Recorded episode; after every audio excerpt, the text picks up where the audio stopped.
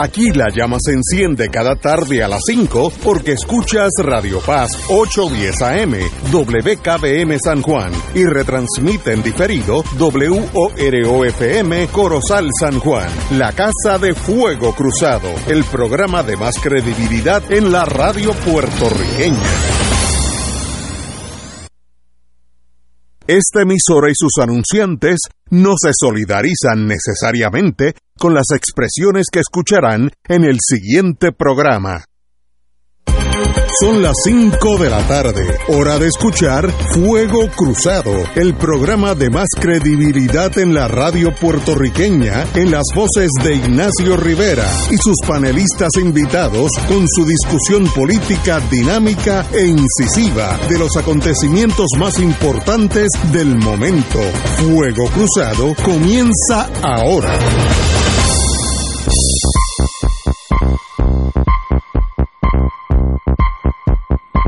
Muy buenas tardes amigos y amigas de Fuego Cruzado. Hoy sí que es buen día, porque hoy es viernes 20 de octubre. Hay una tormentita por ahí que va a pasar a 250 millas al noroeste, noreste de Fajardo. Así que lo que vamos a tener, la lluvia que estamos teniendo hoy va a estar este weekend, pero mientras más llueva mejor para la agricultura, así que no hay problema. Y yo creo que ese es el último aleteo porque ya si ustedes ven las temperaturas en el Atlántico, el norte, por ejemplo Boston, yo tengo una hija allá, o New Hampshire ya por la noche está bajando a los 50 y algunos 40. Así que el Atlántico se enfría, el Atlántico norte y el Atlántico del Caribe ya va a coger algo de ese frío sooner or later y eso es la muerte de las tormentas. Así que pasamos un año sin grandes percances. Eh, muy buenas tardes, compañeros. Buenas tardes para ti, Alejandro Torres y Rivera. Los, cubanos le llaman a eso que se acerca un norte. Sí, porque bien, qué, qué interesante eso.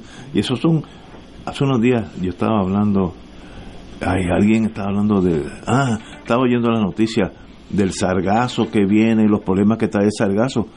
En la marinería española existe un área que se llama el Mar del Sargazo.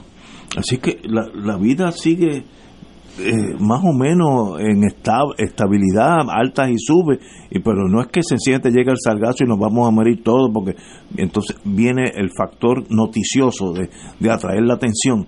Mire, los españoles tenían en, en, al sur de Bermuda, al norte de nosotros y al este de las Bahamas, por ahí, eh, por ahí hay un, un boquete que se llama el Mar del Sargazo, según los españoles. Así que suaves con la vida, la vida, lo bonito es que el, sol usualmente sale por el este. Muy buenas, Yeyo. Casi, usualmente, usualmente, Casi siempre, casi siempre. bueno, saludos, saludos. Oye, por ahí buenas noticias. Qué bueno empezar. Espérate, tenemos quien, el Cabanilla. Muy buenas, Cabanilla. Hola. Oye, que estoy. hoy empezó robándome la segunda base, así que me, me brinqué la primera base que es usted. Muy buenas tardes. Digo que... Robaste la segunda, pues.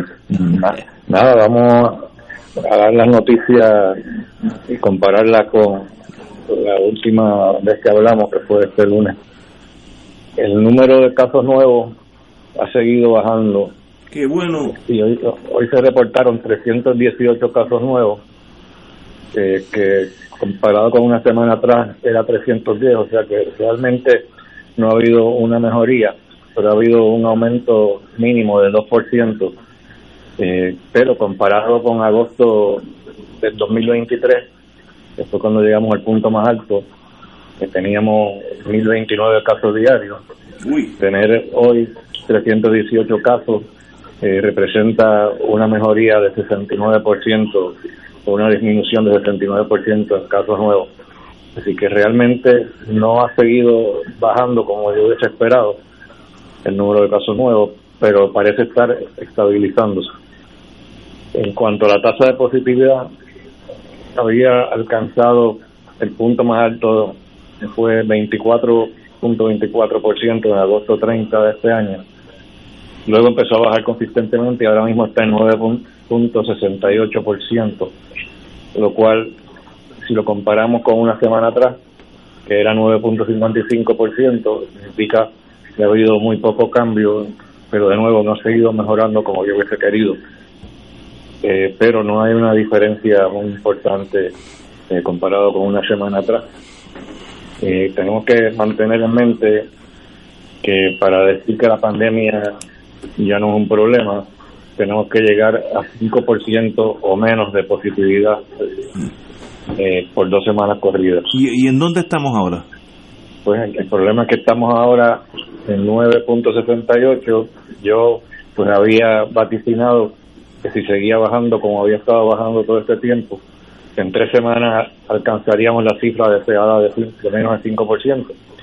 Pero puede que no, que no sea tan rápido, porque el cálculo mío de que íbamos a salir de esto en tres semanas, pues estaba basado en la observación de que estaba bajando consistentemente la tasa de positividad. Y no es que haya subido realmente de una forma significativa, pero no está bajando como la última vez. Pero yo creo que hay que esperar eh, como una semana más para ver cuál va a ser la tendencia, si sigue bajando o no. En cuanto a otro renglón, que es la ocupación de camas de unidad intensivo, hoy tenemos 11 camas ocupadas, comparado con 8 hace una semana atrás, así que en ese sentido está un poquito peor. Y en cuanto a la ocupación de camas generales, hay una mejoría de 80 camas eh, que estaba ocupada hace unas semanas atrás y hoy estamos en 69. Así que en ese sentido, pues sí ha habido una mejoría de 14%. No acabo de entender bien por qué está bajando el número de, ocupación de camas generales, por qué no está bajando la misma vez en la ocupación de camas de intensivo. En cuanto a la mortalidad, otro renglón importante, tenemos esta última semana un promedio de 2.75 muertes por día y eso compara con una semana atrás que era 2.5, así que estamos más o menos igual, realmente no hay una diferencia importante. Así que en resumen, tenemos estabilidad en dos renglones, en la tasa de positividad y en el número de muertes. El número de casos nuevos está eh, realmente eh, un poquito mejor eh, y entonces, perdón, está un poco, no, no está mejor que hace una semana atrás está más o menos estable también, yo diría. Y en cuanto a la ocupación de camas generales, ahí sí que hay una mejoría eh, de un 14%. Y en cuanto a la ocupación de intensivo, estamos un poco peor que hace una semana atrás. Así que eh, realmente las noticias son mixtas.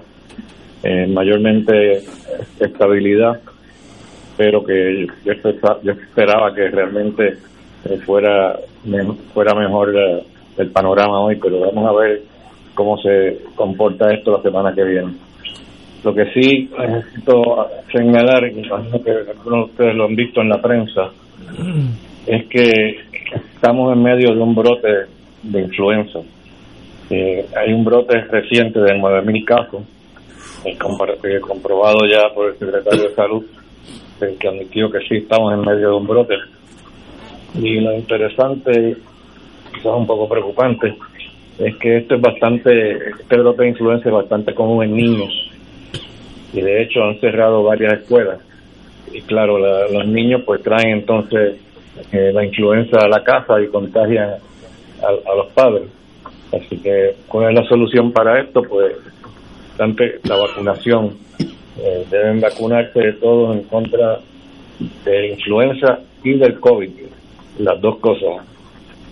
Ya finalmente yo pude conseguir un sitio donde, donde me pude vacunar contra COVID, porque era difícil en algunas, algunos sitios, algunos Walgreens simplemente no, no lo tenían, pero ya parece que esto se está remediando y hay este, por ejemplo, en el Walgreens del condado, donde yo me vacuné, pues yo estrené la vacuna porque acababa acababan de recibirla, así que fui el primero, no tuve que hacer fila. Así que lo que recomiendo es que, llamen para ver este cómo está la situación, porque hay algunos que están bastante llenos, hay bastante fila para vacunarse y otros otros mucho menos. Dos. dos preguntas, doctor. Una relacionada. Eh, ¿Tiene costo alguno esa esa esa vacuna? Eh, no, si tiene si tiene seguro no, no cuesta nada. De hecho, creo que aunque no tenga seguro, si no me equivoco tampoco tampoco cuesta pero pero si tiene seguro, te lo, el seguro lo cubre. Y la, y la otra pregunta es, ¿cómo va el porcentaje de vacunación de esa vacuna en particular? Que usted sepa. Pues yo diría que probablemente es muy temprano para poder determinar eso, porque como ha sido tan difícil conseguirla, eh, pero eh, al parecer eh, hay bastante, bastante interés, eh, por lo menos por lo que he podido ver en la pero realmente hay que esperar un tiempito más a ver cómo se desarrolla esto. Okay. Pero definitivamente las personas sobre 75 años y las personas que están inmunosuprimidas o que tienen otras enfermedades cardíacas, etcétera, eh, creo que es bien importante que se vacunen contra el COVID y contra la influenza también, aunque la influenza, la mortalidad es menor que con el COVID, eh, Mm. pero no obstante eh, es importante eh, tratar de evitarla porque algunas personas sí pueden morir de, influenza. Y lo otro que también es importante señalar es que si tiene tratamientos, sea, si empiezas tratamiento eh, durante los primeros tres días del primer síntoma eh, de influenza, eh, el Tamiflu es, es muy efectivo, que es una medicina antiviral que se toma por boca. Eh, así que eso es, es importante por eso en cuanto tenga el primer síntoma eh, debe eh, examinarte tanto para COVID, si el COVID es negativo, eh, entonces influenza es importante también descartarla porque eh, los síntomas pueden ser bastante parecidos. Y que usted sepa, la distribución de la vacuna del COVID se limita a las eh, farmacéuticas, eh, farmacias de Estados Unidos o, está generalmente distribuida en Puerto Rico en las farmacias de la comunidad también. Antes sí, en este momento no estoy seguro realmente. Eh, pero habría que llamar a la farmacia de la comunidad, pero no es tan fácil como antes de conseguirla, así que yo supongo que quizás en algunas farmacias grandes de, de aquí de la comunidad la tengan, pero no creo que la van a tener en las farmacias pequeñas. Ok, gracias. Doctor, la mortalidad del COVID, aquellos eh, en Puerto Rico, ¿muere gente todavía de COVID? Bueno, están muriendo más o menos dos puntos, en promedio 2.75 diarios. ¡Wow! a pesar de que la mortalidad ha disminuido bastante, todavía todavía siguen muriendo gente, pero son mayormente personas muy mayores eh, que no están al día con las vacunas y que tienen otros problemas, Sí, sí. obesidad mórbida, eh, problemas cardíacos, problemas pulmonares. Eh, usualmente esos son los que tienden a morir. Por eso es Doc- importante tener la vacuna al día. si Redondeando, tiene redondeando como, 65 años o más. como dos personas, eh, dos puntos algo, mueren al día todavía, hoy. Sí, sí, 2.75 en promedio. Wow, un montón, un montón de gente. que es menor que antes. Sí. mucho menos que antes, pero, Ah. pero no obstante sigue siendo un casi problema. 70 personas. No debiera estar Bueno. muriendo nadie. Es un montón de gente. Muy bien, doctor, como siempre, un privilegio. Muchas gracias. Siempre Nos hablamos el lunes con mejores noticias, esperamos.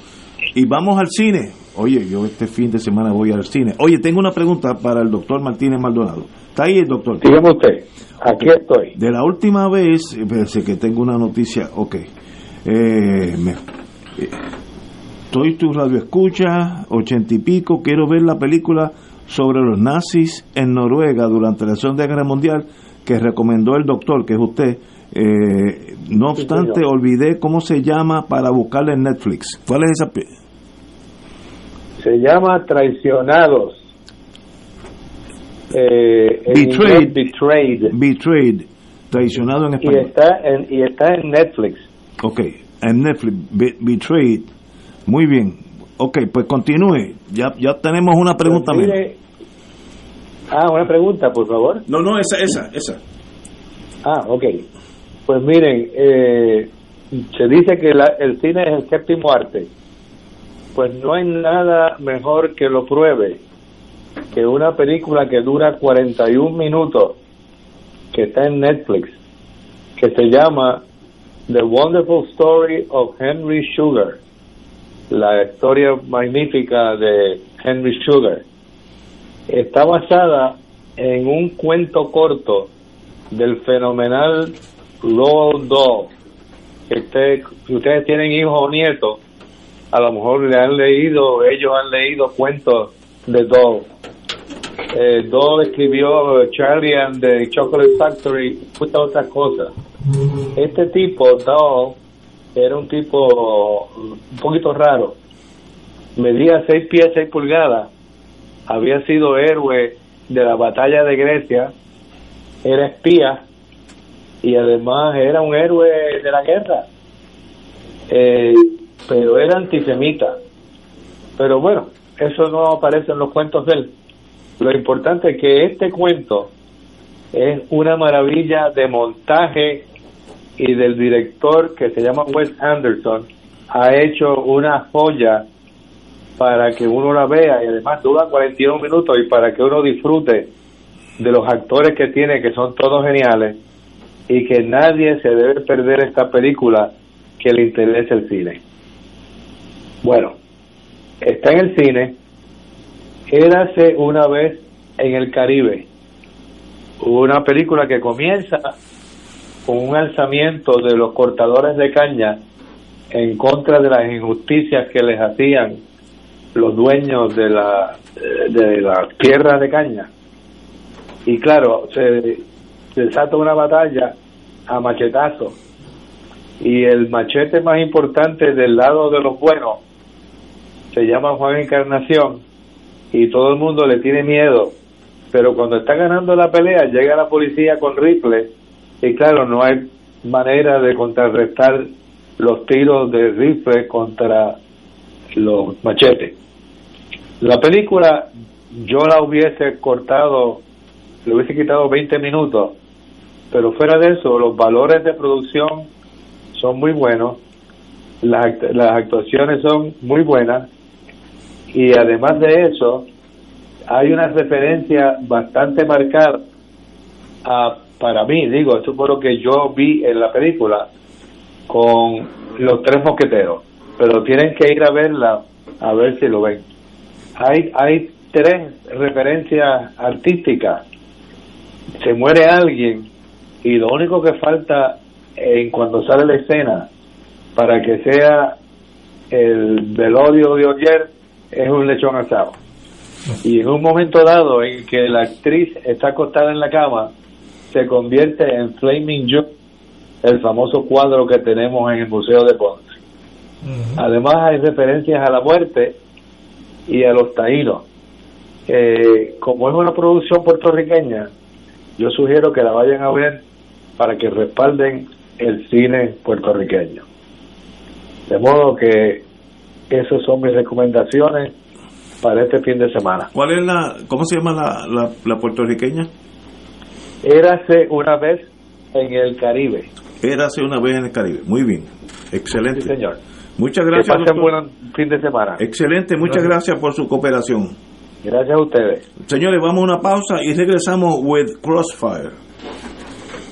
Pensionado del gobierno. Con MMM Alianza cuentas con más. Aprovecha los beneficios mejorados, como cero copago en medicamentos de marca, hasta 164 dólares con 90 centavos como reducción a la prima de la parte B y MMM FlexiCard, donde lo usas pasa al próximo mes. El plan de tu vida lo decides tú. Camina junto al que siempre lo ha cuidado. MMM. MMM Healthcare LLC es un plan HMO-POS con contrato Medicare. La afiliación en MMM depende de la renovación del contrato. Beneficios varían por cubierta en dos pagados. Fuego Cruzado está contigo en todo Puerto Rico. Oro 92.5 FM Radio y WKBM 810 AM Radio Paz se unen al movimiento cooperativista en este su mes de octubre. Los felicitamos y resaltamos los beneficios de esta filosofía social y económica, donde sus miembros alcanzan metas que fortalecen y mejoran su calidad de vida. Cada uno de sus miembros e instituciones han aportado significativamente al bienestar de nuestra isla. Enhorabuena Buena cooperativistas. Fuego Cruzado, el programa de más credibilidad en la radio puertorriqueña, es ahora la tribuna abierta de análisis noticioso, con diversas perspectivas que exploran el trasfondo de lo que acontece a diario y cómo nos afecta. Escucha Ignacio Rivera y sus panelistas invitados de lunes a viernes en Fuego Cruzado en transmisión diferida a las 10 de la noche por Oro 92.5 FM. La Vicaría de San Juan Santurce te invita a la Marcha por la Vida, Juntos por la Vida y las Víctimas de Trata Humana, sábado 21 de octubre desde las 8 y 30 de la mañana, saliendo desde el Escantrón hasta el Capitolio a la norte, llevar camisa blanca y rezaremos el rosario. Llevaremos en procesión a nuestra Santísima Virgen María. Te invita Vicaría de San Juan Santurce, Caballeros de Colón y Católicos Provida. Y ahora continúa Fuego Cruzado.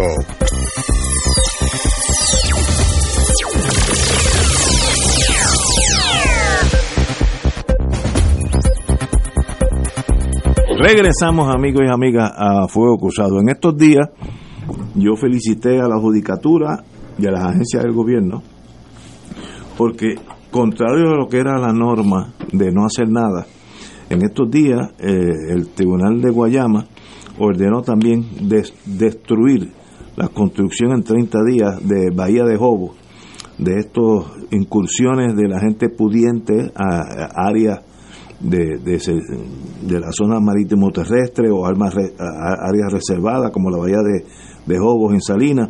Y sencillamente eh, extraordinario la, la jefa de recursos naturales Anaís Rodríguez indicó en el caso de, de las la golondrinas hubo demolición. En el caso de Sol y Playa hubo demolición. En el caso también se ordenó la demolición, eh, etcétera, etcétera. Y, ahora mismo, y, esta semana, pues salió este caso de Bahía de Jobos. También había salido esta semana una decisión del juez Abid Quiñones, de allá del suroeste de Puerto Rico, como se llama esa área, eh, donde estaba la piscina, esta fenómena, eh, Rincón. que también ordenaron, y es que bueno, porque yo, yo pensaba que como yo conozco el sistema judicial, yo creo, como yo pensaba que yo conocía, obviamente estoy equivocado, esto iba a ser una peregrinación hacia el olvido, estar litigando el próximo 5 o 6 años y se iba a quedar la piscina allí y la gente de Bahía de Jobos iban a seguir con su residencia allí como ha pasado en el años anteriores. Así que qué bueno que el mundo, algo cambió donde la fuerza de la ley se ha, podido estar por encima de los intereses creados, porque la gente que hacen estas cosas no son los pelados, no es doña Yuya, eh, son la gente que pueden llamar a su senador, etcétera, etcétera, y uno que otro al gobernador. Qué bueno, y que siga así, eso es una buena una buena señal para un país. Si usted comete un delito ambiental, pues usted tiene que remediarlo, detenerse y luego remediarlo. Compañero. ¿Y cuándo van a bajar un poquito más eh, de rincón? Espérate, ¿cómo que rincón? pues te quedaste en el rincón, como si fuera hasta ahí que están las construcciones ah, ilegales, o que se hayan ocupado zonas en, el litoral marítimo terrestre. Pero como de, sí, sí, sí, debe haber, debe haber 100 casos más. Por eso y para Palguera. No, no, no suave con Puede seguir bajando hacia allá. No, no, no estoy de acuerdo contigo. cerca de salir. Es que estoy de acuerdo. Hay 100 casos más, pero se empezó. bien, porque si no se empieza, no se termina. Pero no le dé todavía el standing ovation a la señora. Yo, se lo doy, yo se lo doy. Sino sencillamente tiene que decirle: mira, el standing ovation viene cuando completes tu tarea. Y aquí hay un montón de viviendas adicionales a las cuales le tienen que meter el guante. Es que tú tienes razón, pero Mao Zedong dijo, las grandes caminatas comienzan con el primer, paso. Por lo menos tuvimos dos pasos. Por eso, pero vamos a explicarlo así, no sencillamente... Es una larga trecho. vamos a explicarlo así, pero no, no, no, lo expliquemos en términos de que ya se llevó todas las medallitas y todos los honores. Hay que acelerar el paso, pero antes no había paso. Ah, bien, pero que lo que hay que decirle a ella no es que la, no es que la aplaudimos, es que siga eh, que siga su sendero. Que, siga el sendero y al final del camino, cuando lo complete, le daremos el estado. No, no, yo, yo solo desde ahora. Comience bien, siga por ahí para abajo tumbando caña. Si no se empieza, no se termina. Y hay casos, sobre todo esos de la palguera, que lleva 60 años. Ahí hay unos intereses creados, puede haber esta prescripción, yo no sé de todas estas cosas, pero también se debe llegar allí y hacerlo valer. Muy bien. Pues muy bien. estoy diciendo que el standing ovation se lo daremos cuando llegue el cogedor a la meta. No cuando, cuando salga con el primer disparo. Salió bien y pasó el palito, los 4 por 400. El primer, el primer palito lo pasó bien. Pero mira, ella dijo. Batón. Que el, batón. Eh, las golondrinas en Aguadilla. Demolición. En el caso Sol y Playa, Rincón. Demolición. Hubo, demolición. Y ahora el de el del swimming pool ese este allá en, Bahía, Bahía pues, de Jobo. Pues la exhortación es que baje, siga bajando, no, continúe, continúe. Que siga recogiendo el literal hacia el Yo estoy de acuerdo. Pero en Bahía de Jobo había más de una casita, ¿sabes? No, no, muy bien. Hay, que, Se empieza... Pero hay que tumbarlas todas. Es que estoy de acuerdo con ustedes. Y seguir para la palguera, como dijo Alejandro. Yo no esperaba que iba a pasar ni eso. Que ahora ni crimen están pagando. Porque yo conozco esa gente que están en esas eh, construcciones ilegales no es Doña Yuya que entra a la fuerza de choque, le mete cuatro macanazos y la saca por los pelos. Así le hicieron a Dolfina. Exactamente, lo mismo, estamos hablando lo mismo, no estamos diferiendo.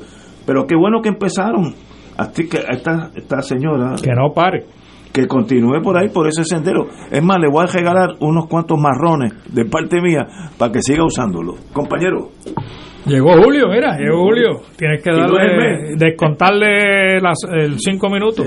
a vacaciones. No había programa, entonces lo que había era buenas tardes. Orientación, diga usted. Fíjate, lo que pueda hacer mm, más o menos bien un funcionario o funcionaria, tú puedes reconocerlo, no hay problema el problema mayor es que no se trata de lo que un funcionario haga o deje de hacer en un momento dado, sino que se trata de lo que ha sido la política histórica en Puerto Rico en materia del manejo de recursos naturales. Que ha sido fatal. Claro, aparece en escena una incumbente que toma unas medidas y llama la atención. Eh, se dan luchas en distintas partes en el país y se generan unas iniciativas pero es que eso no debiera ni siquiera estar sucediendo. O sea, no debiera estar sucediendo que para cada situación tuviera que haber una lucha de la comunidad, porque se supondría que hubiera una responsabilidad ministerial de las distintas agencias del gobierno en lo que tiene que ver con la conservación y buen uso de recursos naturales, particularmente el recurso natural tierra o suelo, los recursos naturales que tienen que ver con las zonas costeras, las áreas de mogotes, que son las zonas de humedales. Todavía tenemos en la memoria el recuerdo de cuando este empresario Katz quería convertir la zona de Baciatalega en una zona hotelera cuando era a todas luces evidente que esa es una zona altamente inundable, tanto porque es zona inundable por los humedales, como que es inundable por la, inundación oceánica. Eso hace como 30 años. ¿no? hace menos. Menos, Pero, pero aquí hubo una controversia que tuvo que darse la controversia y tuvo que haber el debate que hubo para que finalmente se desistiera, porque si no, ¿sabes qué? en toda la ruta de Piñones hacia Tarega tendríamos toda una cadena de hoteles deteriorando una zona de alto valor. Allí hay un bosque el bosque de, piñones. Y arqueológica. Arqueológica, eh, es una zona riquísima, pues ¿sabes qué? Aquello se iba a ir. Entonces, en un país bien administrado, en un país responsablemente administrado, no hace falta que una comunidad se lance a la calle para que las cosas se hagan bien. Una, una razón por la cual en este país resulta tan frecuente que haya luchas comunales en cada esquina del país es por lo mal que hacen las cosas las administraciones diversas y lo irresponsables que son. ¿Te fijas? Entonces va habiendo un deterioro histórico. De hecho, hay, hay unas áreas que son que no se mencionan frecuentemente, pero aquí ha habido aquí ha habido una destrucción de miles y miles de cuerdas de uso agrícola que están sepultadas en asfalto, en cemento, en bitumul, que son centros comerciales, que son estacionamientos, que son carreteras y mientras tanto la agricultura representa menos del 3% de la producción nacional y mientras tanto más del 85% de lo que comemos es importado. Fíjate cómo no es un asunto aislado. No, no estoy de acuerdo. Se trata de qué hace la sociedad con el espacio geográfico donde le toca desarrollarse. Y aquí ha habido una enorme irresponsabilidad de todos, de todos, de todas las administraciones, porque se asume que con el espacio geográfico se puede hacer lo que se le dé la gana, que la idea de desarrollo y de progreso es concreto, es brea, es bitumuro, es varilla. ¿Ah? Por eso se habla de que una zona, cuando no hay nada construido, ¿cómo se le dice? Cuando hay un área que está vacía. Pero, ¿Ah? estamos totalmente de acuerdo. Eso demuestra nuestro abandono al aspecto eh, de cuido de nuestros recursos. Eso es estipulable. Porque hay un modelo económico social que pretende despreciar el, espacio geográfico. Déjame explicarte el porqué de eso. En el sistema capitalista, como decía Alejo de Cervera, nuestro profesor de Derecho, hasta el nombre lo dice, el capital es el que manda. Fíjate que no dicen sistema social, el sistema capitalista, el capital es el que tiene la fuerza. El Estado tiene que velar porque ese caballo salvaje esté domesticado, porque si no se lleva por medio a todo el mundo. Si tú dejas que el capitalismo salvaje no tenga riendas, literalmente tumban el yunque para hacer dos urbanizaciones. Lo tumban, pero para eso es que está el Estado, para, que aguante esa gente. Oye, pero tú y, no es en el sentido negativo. que Ignacio, tú vas a Estados Unidos y en Estados Unidos son profundamente celosos con toda una cantidad de áreas forestales, de bosques, y se aprecia eso. o sea, es que en el caso de Puerto Rico los depredadores son tan destructores que no quieren dejar piedra sobre piedra. Pero no, pero allá hay los mismos destructores, para que no les es permitido. Nosotros le permitíamos todo, íbamos en un rumbo, como dice un amigo mío cínico, si los deja, tumban el morro para hacer un plan 8. Claro. De punto de vista capitalista, tal vez haga sentido común ambientalmente, pues Aquí hace varias décadas se dio una lucha porque los federales que controlan el bosque más importante de Puerto Rico, que es el Yunque, ese es el más importante, son 27 mil cuerdas, iban a deforestar una cantidad y aquí hubo unas grandes protestas y se planteaba que los federales le devolvieran al pueblo de Puerto Rico el yunque, ¿no? No, no. Eso, eso que ellos llaman el bosque nacional del Caribe, porque es su único bosque tropical lluvioso, porque el Estados Unidos queda en zona templada. Ahí fue donde practicaron con el agente naranja cuando Vietnam. Oye, yo recuerdo haber participado en vistas públicas y el dilema era, en caso de que nos devuelvan el yunque, ¿qué hacer con él? Porque lo primero que iba a suceder era que el alcalde de Luquillo, el de Río Grande, y, el de Alao iban a empezar a construir y el de Nahuatl. y el de hacer oye hacer urbanizaciones a todo y se liquidaba. Entonces nosotros plan sí es terrible. Nosotros planteábamos lo que planteábamos entonces era que esas tierras tenían que ponerse al cuidado de universidades de las universidades y que el bosque del yunque fuera un gran centro de educación superior, especializado, pero que ni para nada en el mundo se le entregara ni una pulgada de terreno a un alcalde, porque eso y comenzar a destruir era la misma cosa. Pues sí. Totalmente de acuerdo. Aquí cerca, Ignacio, aquí cerca hay un bosque que se llama el Bosque de San Patricio. Sí, ahí. Y ahí hay un mogote. Sí, yo lo conozco. Yo conozco un tiempo atrás una controversia sobre un desarrollador que quería comprar el mogote para desarrollar casa o condominio encima del monte. Eh, y eso fue hace unos años atrás, más reciente. Pero esa es la naturaleza del sistema capitalista.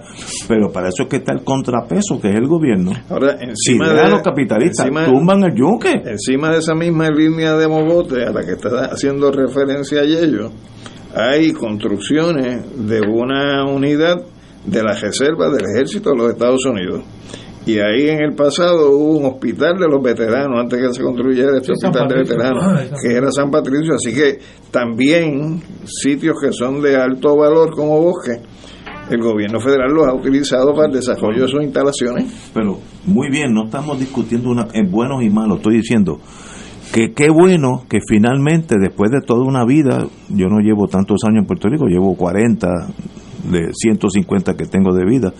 Este, qué bueno que es la primera vez que yo veo que el sistema judicial dice, no, no, no, usted tiene que remover eso. No porque estamos pidiendo reconciliación, no, no, lo mueve, se acabó. Eso fue el caso de Abid Quiñones, el juez Abid Quiñones, no, no lo conozco.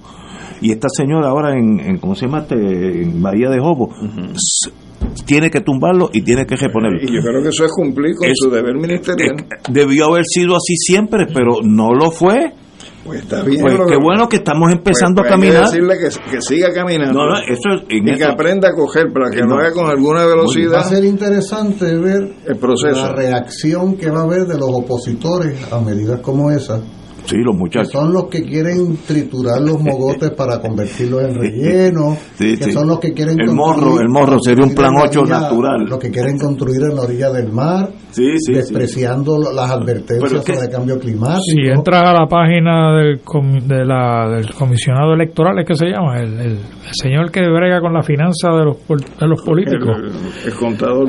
El, contralor electoral. Ahí en esas páginas puedes ver cómo se está manejando eso políticamente hablando. Lo que yo estoy diciendo que es bueno que estamos comenzando un sendero que debimos haber comenzado hace 60 años. Pues qué bueno que empezamos, porque si no, literalmente tumban el yunque. Si, te vas a la Constitución, que tiene una disposición específica sobre la conservación de los recursos naturales, pues estamos hablando no de 60 años, pues estamos hablando de, casi 75. Pero empezamos, qué bueno que empezamos. Si no sigue esto, a mí me sorprendió que los jueces fueran tan efectivos, decir, no, no, no más consideraciones, no más apelaciones, se tumba. Eso es nuevo en nuestro mundo, porque antes los intereses creados hablaban con el senador que nombró al juez, yo conozco ese mundo, yo, yo, vengo de ese mundo y, y, un juez puede, fíjate qué fácil un juez detener un caso. El caso de US versus Puerto Rico, este gobierno de Puerto Rico Puerto Ignacio Rivera. Ok, el próximo señalamiento es mayo 13 del 2024. Ahí se chupan ocho meses. Y cuando llega mayo 13, el juez está enfermo, lo mudan ocho meses más. Ese es el sistema. Lo que hay que destacar dentro de este contexto es que si, si no se hubieran dado las movilizaciones del pueblo ah, no, y la lucha del pueblo, eso no le entra por el oído a quien está adjudicando nada. Estipulado. Por lo tanto, la base del cambio es el pueblo. En eso estamos totalmente de acuerdo.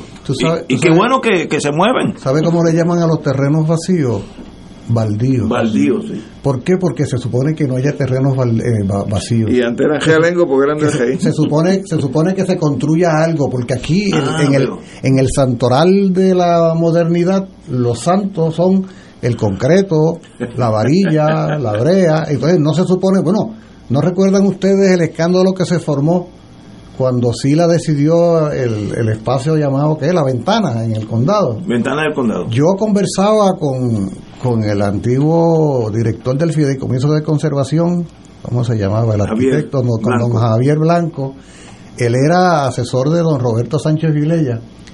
Y él me contaba cuando comenzó a desarrollarse el proyecto del Fideicomiso de Conservación, que uno de los proyectos principales fue las cabezas de Fajardo, las peleas que tuvieron con los dueños norteamericanos del Hotel El Conquistador, que querían quedarse con toda esa zona y prevaleció eh, don Roberto y su gobierno y, y, el, y, el, fideicomiso, ¿no? Entonces, oye, sobre, hay algo que Alejandro mencionas que, que no debe pasar inadvertido. Vamos, vamos a una pausa, continuamos con este interesante tema. Yo elijo disfrutar más con mi familia. Yo elijo enamorarme todos los días. Elijo dedicarle más tiempo a lo que nos gusta. Llenar nuestra casa de amor, de alegría, de salud. Que nuestras noches sean de baile y risas. Esta es la forma en la que decidimos vivir. Y este es el plan que elegimos para acompañarnos. Triple S, estamos contigo.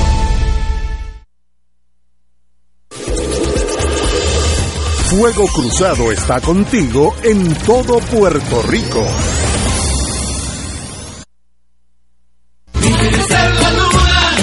Regresa Caribe Gitano, el grupo que revolucionó la industria musical mezclando la rumba flamenca con ritmos caribeños. Regresa en su versión original. Ana Marta, Carlos Esteban, Ruco y Eduardo se unen para presentar Caribe Gitano, el encuentro inevitable. El sábado 4 de noviembre en Monero Café Teatro y Bar. Boletos en tiquetera. Te invita Don Q y Sazón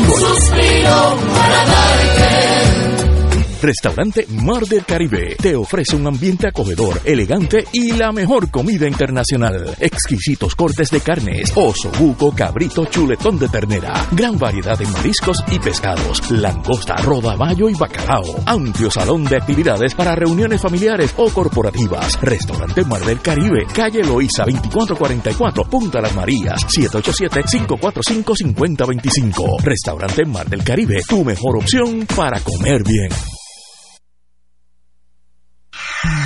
Cada sábado de 9 a 11 de la mañana tendrás un encuentro con De Frente con la Verdad, donde se discuten asuntos que tocan de cerca la actualidad en todas sus perspectivas, las historias que afectan a tu diario vivir, estos y otros temas analizados desde el punto de vista evangélico.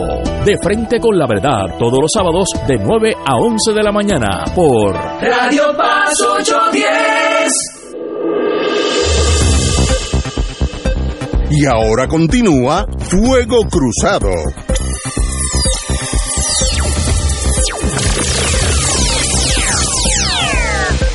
Señores, estamos llegando al año de elecciones, como dijo aquí el compañero hace uno, que yo me reí muchísimo con él, muriente nos faltan 13 meses, bueno, nos faltan 12 meses y 12 semanas. Así que vamos vamos achicando el, el, espectáculo. Yo creo que el único programa donde no se habla de primaria es este. nos faltan solamente 12 meses y 2 semanas. Pero Julio quería hacer una anotación del turno anterior. Muy breve. Ah, perdón, Hay que Alejandro mencionó, llamó la atención el hecho de que el tema de eh, uso responsable de recursos naturales está elevado a, nivel eh, constitucional. Cuando yo estuve trabajando mi tesis doctoral en geografía, bueno, historia geografía, eh, pues, estudié bastante, sobre todo el, ¿cómo es que se le llama? El, diario de sesiones, ¿no? Del proceso.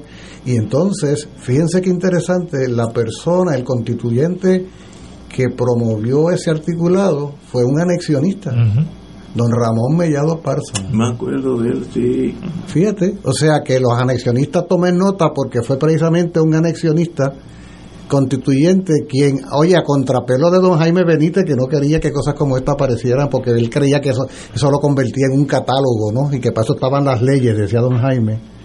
Y ese articulado constitucional, o sea, este país tiene la defensa y protección de recursos naturales a nivel constitucional. Lo que pasa es que la pobre constitución, bendito, hacen con ella lo que se les da la gana y ahora recién tenemos que venir a aplaudir a esta señora porque hace un par de cosas. Cuando han, debido, han debido estar haciéndose desde pero el pueblo como dijo Alejandro el pueblo se movió y, ah, digo, nadie lo menciona pero hay que darle un, agradecimiento a Eliezer Molina. A veces no me gusta el lenguaje que utiliza pero ha sido muy efectivo. pero es que yo creo que el pueblo en estos casos el pueblo es el responsable en el sentido positivo de que ellos dan la ley de alarma. Pues qué bueno que tenemos un pueblo abierto, no, no, no enñangotado, sino que, estén velando por su futuro. Yo tengo una amistad que tiene un condominio a todo en el condado, en un, un edificio que sencillamente pues, es para millonarios, punto. Y el agua literalmente llega a 30, 40 pies del edificio, está en, tocando, en condado, tocando el agua. ¿Cómo es posible que hayan permitido esto? Lleva ya unos 30 años ese edificio ahí. Y literalmente el Atlántico está a 30, 40 pies. Eh, Eso es mala. A la larga se lo va a llevar por medio. Ah, que pasen 50 años. Pero ¿para qué cucar ese toro? Aquí no hay ese tipo de planificación y literalmente cuando hay marea subida, etcétera, las olas dan contra la, base del, condominio, que es, precioso. Así es peor porque cuando ha habido gente que se ha enfrentado al gobierno y ha dado sus luchas, como fue el caso de la compañera Mariana Nogales, eh, en términos del enfrentamiento al Estado, desde el Estado mismo viene un proceso que casi halla en conspiración de formulación de cargos criminales para tratar de callarla. Esa es la realidad. Sobre ese caso del uso de, la edificación de estructuras cercanas a la orilla del mar en violación a la ley, aquí hay por lo menos dos serios problemas, aparte de la propia violación a la ley, ¿no? usar terreno que, que pertenece al pueblo el cambio climático, como sabemos, ha, tendido a, generar una elevación en el nivel del mar. Eso es lo que sucedió un poco con la piscina esa de, Rincón, que la construyeron en un punto y como la elevación de nivel ha ido avanzando, avanzando, de repente... ha habido erosión también. Claro, de repente estaba una cosa al lado de la otra. Claro. Pero hay un asunto que es por lo menos tan importante al norte de Puerto Rico se encuentra la segunda profundidad mayor del planeta, la profunda fosa. Tan, tan cercana a nosotros está que se llama fosa de Puerto Rico o trinchera de Puerto Rico. Tiene una profundidad superior a los 8 kilómetros. Toda esa zona, toda la costa norte puertorriqueña, además me decía algún hidrólogo del cuerpo de ingenieros alguna vez que conversábamos de esto, es muy escarpada no se ve porque está el mar, pero es muy escarpada el fondo oceánico. ¿Qué es lo que esto quiere decir? Lo que esto quiere decir es que, porque cuando hay fosas subterráneas, esa zona es un punto de contacto de placas. Por lo tanto, esa es zona altamente sísmica. O sea, la peligrosidad sísmica es altísima. Y tratándose de una fosa y que el movimiento sísmico ocurra en el fondo oceánico, las posibilidades de un maremoto o tsunami son muy altas. Por lo tanto, todo el norte de Puerto Rico está expuesto a un tsunami. En unos lugares más, en otros lugares menos. Cada vez que yo paso por Isla Verde y veo esos edificios de 15, 20, 25 pisos que han construido hacia el lado del mar, digo, algún día esos edificios van a tener que ser barrera del tremendo maremoto que se va a llevar medio mundo por ahí porque no se ha respetado la naturaleza. Luego entonces venimos a decir que hay desastres naturales. Oigan, un maremoto que se lleve enredado estructuras que fueron construidas previamente a la orilla del mar, eso no es un desastre natural, porque la naturaleza no es desastrosa, la naturaleza actúa independientemente de nosotros, pero si nosotros somos tan irresponsables que hacemos las cosas mal hechas, luego no podemos quejarnos. Estoy de acuerdo contigo. De manera que e, no solo los problemas eh, de, deterioro que hemos mencionado, es que además el problema de la sismicidad, el problema de maremoto y la elevación de los niveles del mar. Y oye, y el tema de la elevación de los niveles del mar no es cosa del futuro. Está sucediendo, ¿no? Está sucediendo ya y lo vamos viendo. yo le invito a los amigos y amigas de Escucha que eh, transiten por la carretera 165 que va de, de, Dorado a, de Cataño a Dorado, y usted verá cómo esa carretera han tenido que meter quién sabe qué cantidad de, de piedras inmensas ah, para evitar la erosión, porque lo que va quedando es apenas la carretera. Julio, eh, eh, ahí habían casas antes. Eh, está erosionada, fueron todas. Está erosionada por el mar y está, está inundada en los humedales que hay en esa zona. Un buen día, un buen día, esa carretera se va a inutilizar porque sigue habiendo la elevación del nivel del mar. Pero, como tú dices, eso no es un accidente, esa es la naturaleza funcionando. Sí, pero si nosotros fuéramos más responsables... Los problemas somos nosotros. Porque tú no haces una carretera como esa sabiendo que, se van dando todos estos factores. Pero esa planificación cuando Puerto Rico empezó a desarrollarse no existía, era cada cual con un marrón en la mano haciendo cosas nuevas. Porque había una idea de progreso y desarrollo que era el culto al cemento y a la brea y a todo lo demás. Por eso el condado se construyó como está construido y no hay la ventana al mar que hizo Sila debería haber sido toda. Completa. Un malecón como, el, como, el, de La y como el de Oye, hay mapas, hay mapas, existen mapas que anticipan cómo será el país de aquí a varias décadas en, en lo que tiene que ver con el calentamiento global y la elevación del nivel del mar. Y hay áreas bajas de Puerto Rico que en las próximas décadas desaparecen. Desaparecen y el condado es una de esas zonas. Creo por que cierto. la pista del aeropuerto internacional va a estar bajo agua también en 60, 100 años. O sea que no, no, y esto no es ser escandaloso ni apocalíptico, no, Estamos hablando de que, de que aquí ha habido un monstruo creado por los seres humanos que es el calentamiento global y el cambio climático y nosotros después de todo vivimos en el planeta Tierra. Más vale que estemos atentos a todo esto. Yo creo que ahora hay mucha más conciencia que hace 20, 30 años. eso ni se discutía. Sí, sí, Ignacio, mira, había un grupo cuando yo era estaba en el Senado que se llamaba Amigos del Mar, que hace tiempo que no escucho de, ellos. De hace 30 años. Amigos del Mar. Eh, y eh, a, insistencia del amigo del mar, eh, el Senado intervino, hizo una investigación y paramos la construcción de un condominio en la, en la guardarraya entre San Juan y Carolina. Estaba en San Juan, pero en la guarda, ¿te recuerdas? En la, cuando tú vas para Isla Verde, había un sitio, no sé si todavía está allí, un señor que vendía coco, este, cocos de agua. Y en esa guarda, ahí es que estaban construyendo ese condominio y gracias a la intervención de los amigos del mar. Que ahí estaba Tito Kayak. Y del Senado. Eh, y paramos la construcción. La querían, o sea, el, primer piso, el, el, balcón del primer piso del condominio estaba literalmente sobre el agua, Ignacio. ¿Ah? Y, te puedo decir que son los ingenieros y todos los arquitectos, no los quiero tirar al medio, porque eso pasó ya hace tantos años y logramos parar Pero era una visión de, de que lo importante era desarrollar el país, salir de la pobreza eh, de, aquel jíbaro con el machete en la mano, descalzo, y tener una casa, etcétera, etcétera, sin restricción alguna. El problema es que eso no es pasado, eso es presente. no estamos de acuerdo. O sea, eso no fue que pasó en una época en Puerto Rico, eso está pasando todos los días en el país, Ignacio. Y, los, y es por, por eso empezamos el programa con este tema. Es la primera vez que yo veo que el sistema judicial tiene garras para decir, no, usted no solamente lo tumba, sino lo que repone. Las garras siempre las han tenido, lo que no han tenido es la voluntad de utilizarlas. Estamos de acuerdo. Pero, pero, las garras han estado ahí. Sí, pero si, eh, si el, el, oso está dormido, pues no es oso. Ahora, si se levanta así. Lo que pasa es que ese oso está despierto todos los días en los tribunales, Ignacio. No, el, en, ambientalmente hemos estado dormidos una generación porque mira mira lo que ha pasado. Pero, ha habido pero ha, habido un concepto de manera de hacer las cosas. Hablaba de la carretera 165 y me pasa por la mente el Evitown exactamente. el, el, el, esa, esa, esa concepción de desarrollo urbano horizontal. Cuerdas y cuerdas y cuerdas y cuerdas y cuerdas de casas eh, individuales.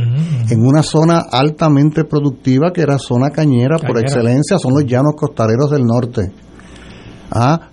en un país con una densidad poblacional alta, ¿qué es lo que se supone que suceda en un país con una densidad poblacional alta en lo que tiene que ver con desarrollo de vivienda? Bueno, que se desarrollen estructuras de dos, tres, cuatro pisos para ahorrar espacios. Más para arriba mejor. Bueno, pues, pues mira, mira, mira el espacio que ocupa Levitown. Sí, sí, un pueblo. Mira el espacio que ocupa Santa Juanita, por decir una en, en Planicie, en, Puerto Nuevo, mira, mira, mira, mira, Puerto el, caso, el desarrollador de Puerto Nuevo decía que era la urbanización más grande del mundo. Long. Long. JP Long. Un hombre de Luisiana, muy querido allí. Se pusieron. Yo, he escuchado historias de, del afán ese de construir Puerto Nuevo y construir áreas de Carolina. Y entonces, ¿qué pasa? Cuando el río Grande de Loíza se crece y la represa se engorda y sale ese golpe de agua, se morían de miedo los funcionarios de gobierno por la inundación que venía, porque fueron tan descuidados y tan irresponsables que construyeron río abajo centenares y centenares de casas en una zona de alta inundabilidad.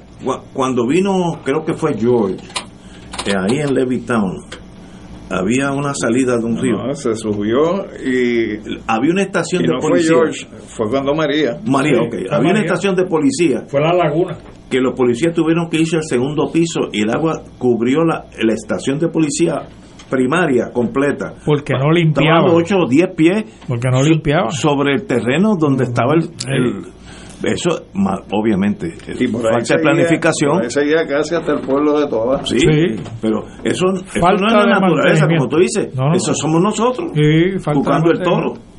Digo, el, alcalde que está ahora, eh, se me escapa el nombre ahora. ¿Qué tú haces una vez que eso está Él construido? ha iniciado un proceso de limpieza de todos esos canales para evitar lo que pasó con María. Claro, con dinero federal que oh, María. América de Beautiful. Oye, vamos a otro tema. Este y felicito al pueblo que está levantado en sus pies para proteger eh, los derechos ambientales nuestros, porque eso no sucedía anteriormente y mire lo que pasó.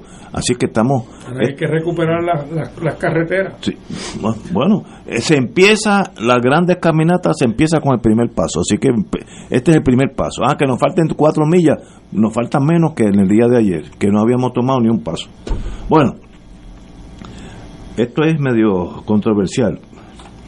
El representante José Quiquito Meléndez presenta, presenta un proyecto que establece guías a la libertad religiosa. Yo creo que eso es absolutamente incorrecto. Eso no debe ni tocarse. La constitución nuestra está clara que dice total separación. Que hay total separación entre iglesia y Estado. Y con reglamentación tú puedes eh, cortar algunos derechos. Si tú quieres ver cómo un burócrata puede cortarte tus derechos, dale carta blanca y que haga reglamento sobre lo que sea a la larga vas a estar menos menos libre de lo que eres hoy. Y, y en torno a la libertad religiosa, un tema tan importante, que nuestra constitución está súper clara, no permite eh, interpretación contraria, total separación. Pues déjalo así. ¿Y para qué es esta reglamentación? Pues para tener poder, etcétera, no sé. Y, Dios sabe lo que va a pasar. Déjenlo quieto. Y uno dice, bueno, pero ¿y, qué hace esta gente de 8 a 5 de la tarde todos los días? Se inventan estas cosas. La libertad religiosa es la base de nuestra sociedad, de, poder vivir unos con otros. Hay otros países donde no hay libertad religiosa y miren los problemas que hay, choques y hasta asesinatos y muertes. Dejen la, el Estado y la religión, el que usted escoja, católicos, que somos la gran mayoría, eh, presbiteriano, protestante, budista, lo que usted quiera.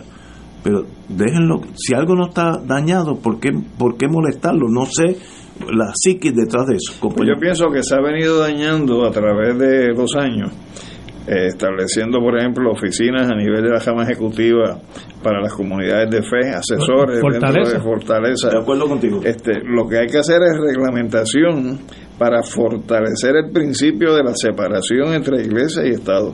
Eso sí debería estar Quiquito prestándole atención, pero no estableciendo camisas de fuerza o reglamentaciones sobre cómo cada cual ejerce su fe, su religión o su preferencia de ninguna fe y de ninguna religión, porque eso es otra cosa. O sea, aquí eh, se crea un estigma sobre la persona que es atea o no es creyente este, sobre la base de que aquí todo el mundo tiene que tener principios cristianos y afirmando los principios cristianos se olvida que también hay gente que profesa el Islam, hay gente que profesa el judaísmo. Entonces, en ese sentido, el Estado no tiene que estar metiéndose a reglamentar nada que no sea fortalecer el principio de total y absoluta separación entre iglesia y Estado. Yo le tengo mucho miedo cuando un burócrata dice voy a hacer unos reglamentos para velar. No, no, cuidado con los reglamentos, que es una forma de restringir tus derechos. Se forma, bueno, ya tendremos el Ministerio de la Libertad Religiosa con misma, burócratas, abogados. Dejen la cosa quieta si no está dañada. Nosotros vivimos en paz. Puerto Rico, y digo, la, la gran mayoría de nosotros somos católicos, pero hay otras otras denominaciones Déjenlos quietos. Y, no dudes que eso sea un movimiento de coqueteo con el proyecto Dignidad. Puede ser, sí, sí, me huele, me huele. Históricamente hablando, esto no es otra cosa que la continuidad. No, no es casualidad que sea Quiquito Meléndez, un anexionista, el que proponga esto. Esta es la continuidad de la forma y manera como se concibió Estados Unidos. Eh, Estados Unidos al forjarse tuvo una enorme influencia religiosa de carácter protestante. Sí. Por eso el In God We Trust y por eso los presidentes juran sobre una Biblia, aunque no juran para ser pastores ni ministros, sino para ser presidentes. En vez de jurar sobre la Constitución, que después de todo lo que ellos se supone que vayan a defender. es su Biblia. Ah, claro, juran sobre la Biblia porque eh, se le se consintió desde el origen mismo de la fundación de ese país se consintió en que el componente religioso formara parte intrínseca del, del sistema.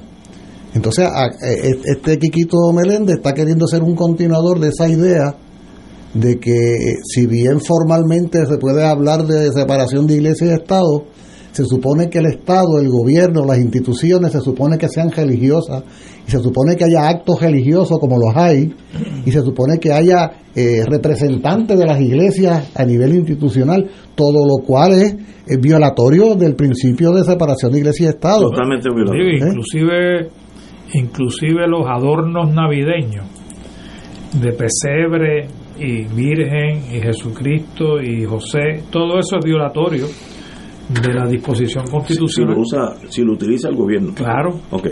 Si, yo quiero en, mi casa Pero el gobierno es el que, tú sabes, por ejemplo, en el Capitolio, allí hay pesebre y, en Pero, este sitio.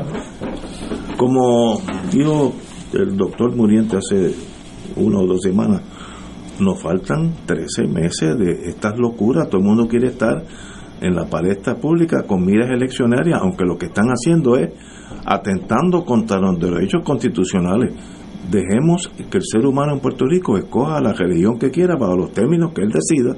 Y yo no tengo. Pero estoy convencido que ahí hay el coqueteo con Proyecto Dignidad. Sí, sí. Bueno, mira, mira otro proyecto que acaba de erradicar, Proyecto Dignidad. la señora, a la representante Burgo, creo que se llama ella. Lice Burgo. un proyecto, ellos profesan que los padres y las madres, o sea, de los hijos, los padres deben de controlar la educación de sus hijos y deben de controlar la vida de sus hijos. Entonces, pero ella radica un proyecto para prohibirle a esos mismos padres que se supone que estén a cargo de sus hijos de que puedan consentir y, darle y darle el consentimiento para que aquellos hijos que son de la comunidad LGBT, que ya se están identificando con otro género, puedan hacerse las operaciones y, los, y, las, y las prácticas, prácticas que, que, que, tienen que hacerse.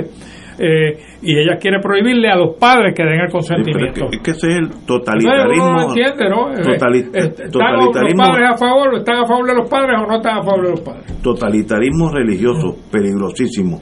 La religión es una cosa que nosotros llevamos en nuestra alma, cada uno de nosotros, pero no tiene que, yo no, no puedo imponerla aquí Sencillamente tú tienes que ser como yo creo, si no, pues está mal. Eso es el principio de eso, el totalitarismo religioso. Está mal hecho. La constitución de nosotros, de nosotros está tan clara que no hay que tocar nada. Cuando tú metes un burócrata a hacer reglamento, vas a perder algún derecho. Eso es, eh, y, como tú dices, tal vez sea esta fase de la cosa de dignidad que en nombre del Señor, pues yo tengo que regir tu vida. Eso es un error también. Tenemos que ir a una pausa, amigos.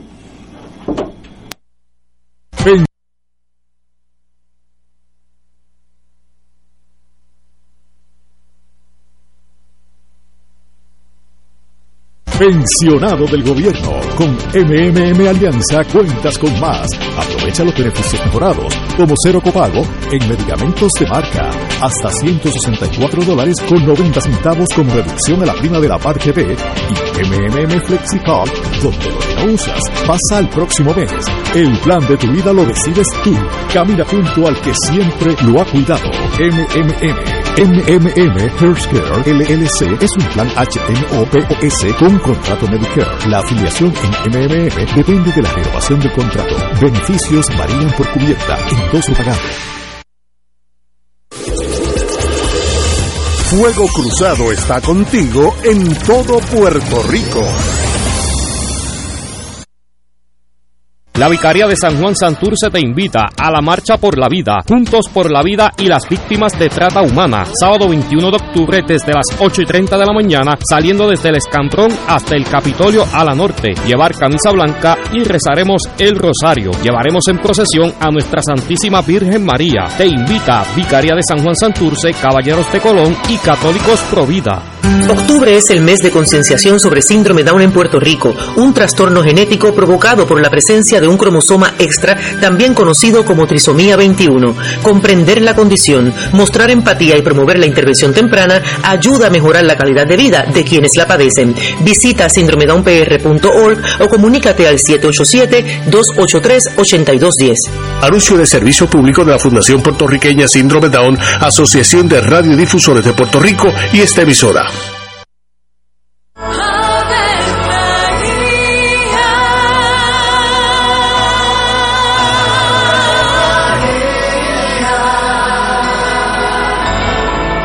Ángel del Señor anunció a María. Y ella concibió por obra del Espíritu Santo. Dios te salve María, llena eres de gracia, el Señor es contigo. Bendita tú eres entre todas las mujeres, y bendito es el fruto de tu vientre Jesús. Santa María, Madre de Dios, ruega por nosotros pecadores, ahora y en la hora de nuestra muerte. Amén. He aquí la esclava del Señor. Hágase en mí según tu palabra. Dios te salve María, llena eres de gracia, el Señor es contigo. Bendita tú eres entre todas las mujeres, y bendito es el fruto de tu vientre Jesús. Santa María, Madre de Dios, ruega por nosotros pecadores, ahora y en la hora de nuestra muerte. Amén. Y el Verbo se hizo carne. Y habitó entre nosotros. Dios te salve María, llena eres de gracia, el Señor es contigo. Bendita tú eres entre todas las mujeres, y bendito es el fruto de tu vientre Jesús. Santa María, Madre de Dios, ruega por nosotros pecadores, ahora y en la hora de nuestra muerte. Amén. Ruega por nosotros, Santa Madre de Dios. Para que seamos dignos de alcanzar las promesas de nuestro Señor Jesucristo. Oremos. Derrama, Señor, tu gracia sobre nosotros, que por el anuncio del ángel hemos conocido la encarnación de tu Hijo para que lleguemos por su pasión y su cruz a la gloria de la resurrección, por Jesucristo nuestro Señor. Amén. Gloria al Padre, al Hijo y al Espíritu Santo. Como era en un principio, ahora y siempre, por los siglos de los siglos. Amén.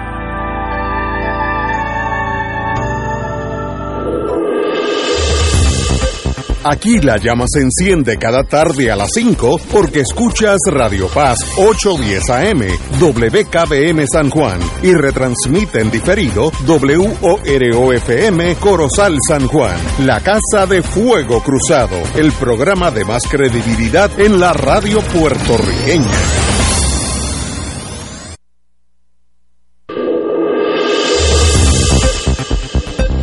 Y ahora continúa Fuego Cruzado.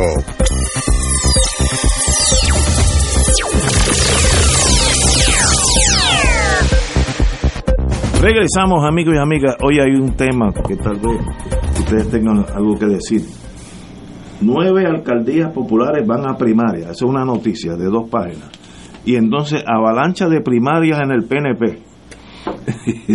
Aquí va a estar la primaria choreta en, en el en el Partido Popular estamos en Atillo, Dorado, Trujillo Alto, Naguabo, Juncos, Ponce, Peñuela, Mayagüez y Rincón. Que eso en el Partido Popular es casi desconocido porque no, no están acostumbrados a primaria.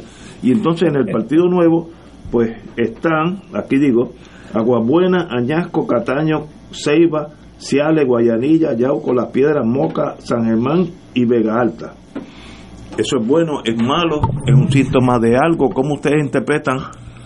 Este, yo me acuerdo cuando éramos chiquitos que las primarias no existían porque Muñoz Marín decía quién iba a llegar primero y quién iba a llegar segundo. O sea, era un, un sistema bastante fácil de entender. Me da la impresión que ya no es así, compañero. Pues mira, yo escuché esta mañana sobre eso mismo que tú acabas de plantear, una entrevista que se le estaba haciendo a Kenneth McClintock. Sí, lo oí, lo oí. Y me parece que hizo un planteamiento ponderado ¿no? sobre la situación, donde básicamente él hizo una expresión como las que tú haces a veces, no estoy ni a favor ni en contra, pero cualificó lo que sí puede resultar positivo y negativo en ese proceso de primaria, donde señala de que un proceso de primaria bien llevado hace que se mueva el elector del partido y lo inserta dentro del proceso electoral desde muy temprano para hacer la milla extra hacia las elecciones. Yo creo así. Ahora bien, si es un proceso de primaria donde se están tirando la yugular y donde el resultado de ese proceso de primaria es que quedan enemistadas las dos partes que compitieron en la misma, eso debilita a los partidos. Entonces, en ese sentido, me parece que en el contexto como se está viendo esta situación, eh, la primaria que hasta ahora ha arrancado en el peor de los escenarios es la del PNP con Jennifer y Pierluisi, donde ahí tú no puedes decir que se estén tratando con cariño y con respeto, sino todo lo contrario. Y me parece que una primaria que, que continúe bajo esas premisas, pues puede ser una primaria que lleve a que el que pierda quede tan y tan molesto con lo que fue el proceso primarista de que se retraiga y no vaya a votar, o un sector amplio se retraiga y no vaya a votar, eh, o sencillamente eh, transite de un partido a otro partido prestando el voto. Y ahí pudiera entonces tener problema el Partido Nuevo Progresista. Compañero, Yeyo, ¿usted que estuvo en ese mundo? Mira, eh, lo que a veces promueve, son dos escenarios muy diferentes, el del Partido Popular y el del PNP. El del PNP lo que promueve la, la, la primaria es que todo aquello político, alcalde, particularmente alcalde, que se ha declarado a favor de la candidatura de Jennifer González, pero obviamente, aunque lo nieguen y ya lo empezaron a negar, eh, se mueven tras bastidores las fuerzas de Pierluisi para buscarle un candidato que sea simpatizante de su candidatura. Y eso es lo que está pasando en el PNP. Me está irónico, sin embargo, que no se menciona Bayamón, ¿no? Como que Bayamón está inmune de, de, esas primarias. Sin embargo, en el Partido Popular el fenómeno es un poco diferente. Fíjate que se destacan eh, municipios como Mayagüez, como Ponce, donde existe, en Trujillo Alto, donde existe cierta, se, se percibe quizás del opositor político o de aquel que quiere retar al incumbente cierto grado de debilidad. En debilidad, pues el, alcalde de Mayagüez está suspendido, está siendo procesado criminalmente en, el tribunal. Este, así que ahí hay una oportunidad porque el incumbente ahora mismo, el interino, es Jorge, Jorge Ramos, en realidad quizás no tiene la fuerza que tiene Guillito. Eh, así que eh, los que quieren eh, entrar en el juego político para la alcaldía de Mayagüez ven una gran oportunidad, ven un, un momento de debilidad del incumbente para lograr tú accesar un, un bastión que era impenetrable en los últimos 20 años. Lo mismo está pasando en Ponce, en Ponce el alcalde está siendo investigado, se supone que el eh, el, Departamento de Justicia, ¿no? ¿Cómo se llama? El FEI, eh, próximamente eh, culmine su investigación y decidan qué van a hacer. Así que, pero que el político wannabe, ¿no? Está al acecho, pendiente, porque encuentra que la presa está débil y es fácil de, de comer. Y eso es lo que está pasando en Ponce, lo mismo en Trujillo Alto, Pedro Rodríguez eh, también tiene una, investigación de una policía municipal que lo acusó de acecho sexual. Eh, así que ahí también se ve debilidad. Los demás que tú ves, con excepción del de Junco, el de Junco es que entienden que está desgastado porque Papo lleva ahí casi como 30 años, más, o menos. Eh, y los otros son alcaldes nuevos, como el de Rincón, como el de, el de Atillo. Eh, y que son alcaldes nuevos, porque el de Atillo llegó por una circunstancia porque el incumbente se retiró. Así que ahí también ven una oportunidad los que los políticos wannabe, ¿no? wannabe, wannabe in politics, wannabe mayor. Este, así que eh, son circunstancias diferentes, pero que tienen obviamente el mismo efecto. Compañero Muriente. Yo propongo, yo propongo que todo proceso de primaria y de debate sobre asuntos relacionados se detenga absolutamente por los próximos ocho meses. los próximos ocho meses. Te faltan solamente doce y medio, pero... Por eso, lo que, lo que queda de octubre, noviembre, diciembre y hasta finales de junio, ocho meses y fracción, se detiene toda discusión de este tipo y sobre todo los incumbentes, que son la mayoría de interesados en aparecer en escena, que se dediquen en lo que constituye el cuarto año de su compromiso con el país, que se dediquen a trabajar. Y que cada vez que escuchemos a alguno de estos sujetos, sea para que nos informe sobre la gestión que está haciendo en el cargo que ostenta si es en la legislatura, si es en la alcaldía, si es una agencia eh, del Ejecutivo, pero que de aquí a finales de junio toda discusión que se desea sobre la economía del país, sobre la actividad ambiental, sobre el desarrollo urbano, sobre las decisiones que se estén tomando, sobre las cuales podemos estar de acuerdo o no. O sea, no estoy hablando de que, de que no haya un debate sobre las mismas, pero que se detenga toda gestión electoral y que haya cuatro meses, eso es un montón, que haya cuatro meses, julio, agosto, septiembre y octubre, para campañas primarias y todo lo demás, y ahí hasta ahí ya. Ese es el sistema europeo que yo creo que es superior al sistema nuestro, donde es un free for all. Mientras Una ventana de acción. Claro, como yo sé que eso no va a suceder porque son tan irresponsables. No, el sistema. Son tan irresponsables que no, como no tienen nada que hacer en sus cargos como legisladores y alcaldes y demás, se dedican a politiquear. ¿Y sabes qué pasa? Cada minuto cada hora, cada día que están invirtiendo en eso, ¿sabe quién lo está pagando, verdad? Nosotros. Lo está pagando el pueblo de Puerto Rico. o sea, podría acusársele a muchos de ellos de estar defraudando el fisco, de estar defraudando el, los dineros del pueblo porque a ellos no se les eligió por tres años para que en el cuarto año se dediquen a politiquear. Pero en el sistema norteamericano, que por la razón que es, nosotros la absorbemos, el sistema individualista, Political Action Group, eh, yo puedo levantar 8 billones de dólares a favor del partido mío y, el gobierno no puede interferir, así que yo, yo puedo seguir eleccionariamente eh, gastando dinero, publicidad, hasta el último día de las elecciones. Y tú traes a colación otro elemento interesante de estos procesos. ¿Por qué cuánto dinero tiene cada candidato resulta ser un criterio tan importante. Porque compran televisión, la radio, la prensa. Porque esos candidatos y candidatas se venden como mondongo, como mercancía, y le pagan a una agencia de publicidad porque no tienen nada en la bola, porque no tienen propuesta, y entonces tiene que aplicársele a cada uno de ellos las magias esas que tiene la agencia de publicidad para venderte que son buenos. para venderle hasta hielo a un esquimal con las mismas reglas con las que venden papel de inodoro o venden cerveza o venden automóviles venden candidatos. Candidatos que no saben diseñar un programa que no tienen una idea de qué hacer con el país. Entonces el que más dinero tiene más pautas radiales compra, más pautas en televisión compra, como si fuera una lata de salchicha, ¿ok? De eso es de lo que se trata, es una vergüenza. Eso va a seguir así mientras estemos ligados a Estados Unidos, ese sistema es así. no estoy diciendo si es bueno o malo. Y yo no tengo por qué no denunciarlo, porque me ah, parece que es una barbaridad. Pero tú no tienes criterio de saber si eso es bueno o malo.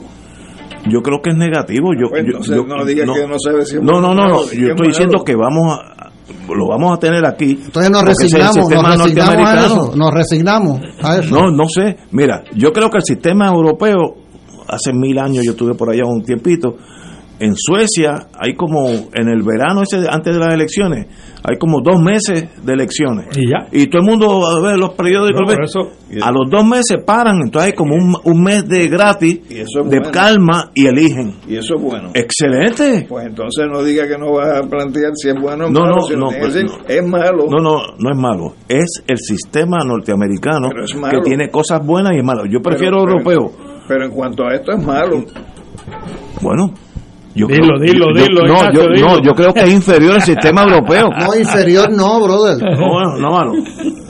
pero por favor. No, no, yo estoy diciendo, ese es el sistema, me guste o no me guste, como, yo estoy ligado a esa nación, yo tengo que jugar con esas reglas. Pero tienes el criterio para decir si la nación yo prefiero, que tú estás ligado tiene un sistema malo. Yo, prefiero el sistema europeo porque creo que es superior. Oye, tú, pero, pero no va, eso no lo vamos a ver. ¿Tú has estado pegado a la radio un día de elecciones? ¿De aquí? Sí. Seguro. ¿De qué se habla durante todo el día hasta que cierra? De, de, la, de, no, no hables malo, o sea. No, sí. sandeces. Ajá, sandeces. por no decir una Ajá. cosa más, pues multiplica eso por 13 meses. No, 12 meses y medio. Ah, 12, ah, ah. Te estoy bajando el dolor. Y no mencioné una de las más candentes, de las primarias más candentes que va a haber, que es la de Dorado. Eh, Carlitos López. candente no. Eh, bien candente. Eh, pues Carlitos López lleva más de 30 años en la alcaldía y lo está retando el presidente de la Cámara, así que eh, va, a estar bien candente. yo no sé de Dorado absolutamente nada. No, no, estoy hablando especulaciones. Por algo el alcalde ha ganado tantos años. Tú no ganas en un vacío. Tú ganas porque estás haciendo algo que está funcionando. Por tanto, venir un extranjero, que es el presidente de la, de la Cámara, a decir, bueno, yo quiero ser, y se han dicho, esos dos muchachos se han dicho ya cosas durísimas. Ahí hay algo personal. Se, quieren como dos hermanos. Sí, sí. Como Ahí hay algo personal que bloquea toda posibilidad de diálogo y razonamiento. Es como, como en Palestina y judíos, unos contra otros, al, que, al, que, al que más duro le dé. Pero hay mucha altura ahí, hay mucha altura. No, no, no hay nada. Eso es. porque mira en seis pies. oye, oye, ahora, si este señor, ¿cuántos años lleva allí? 30. Si llevas 30 años, algo bien estás haciendo.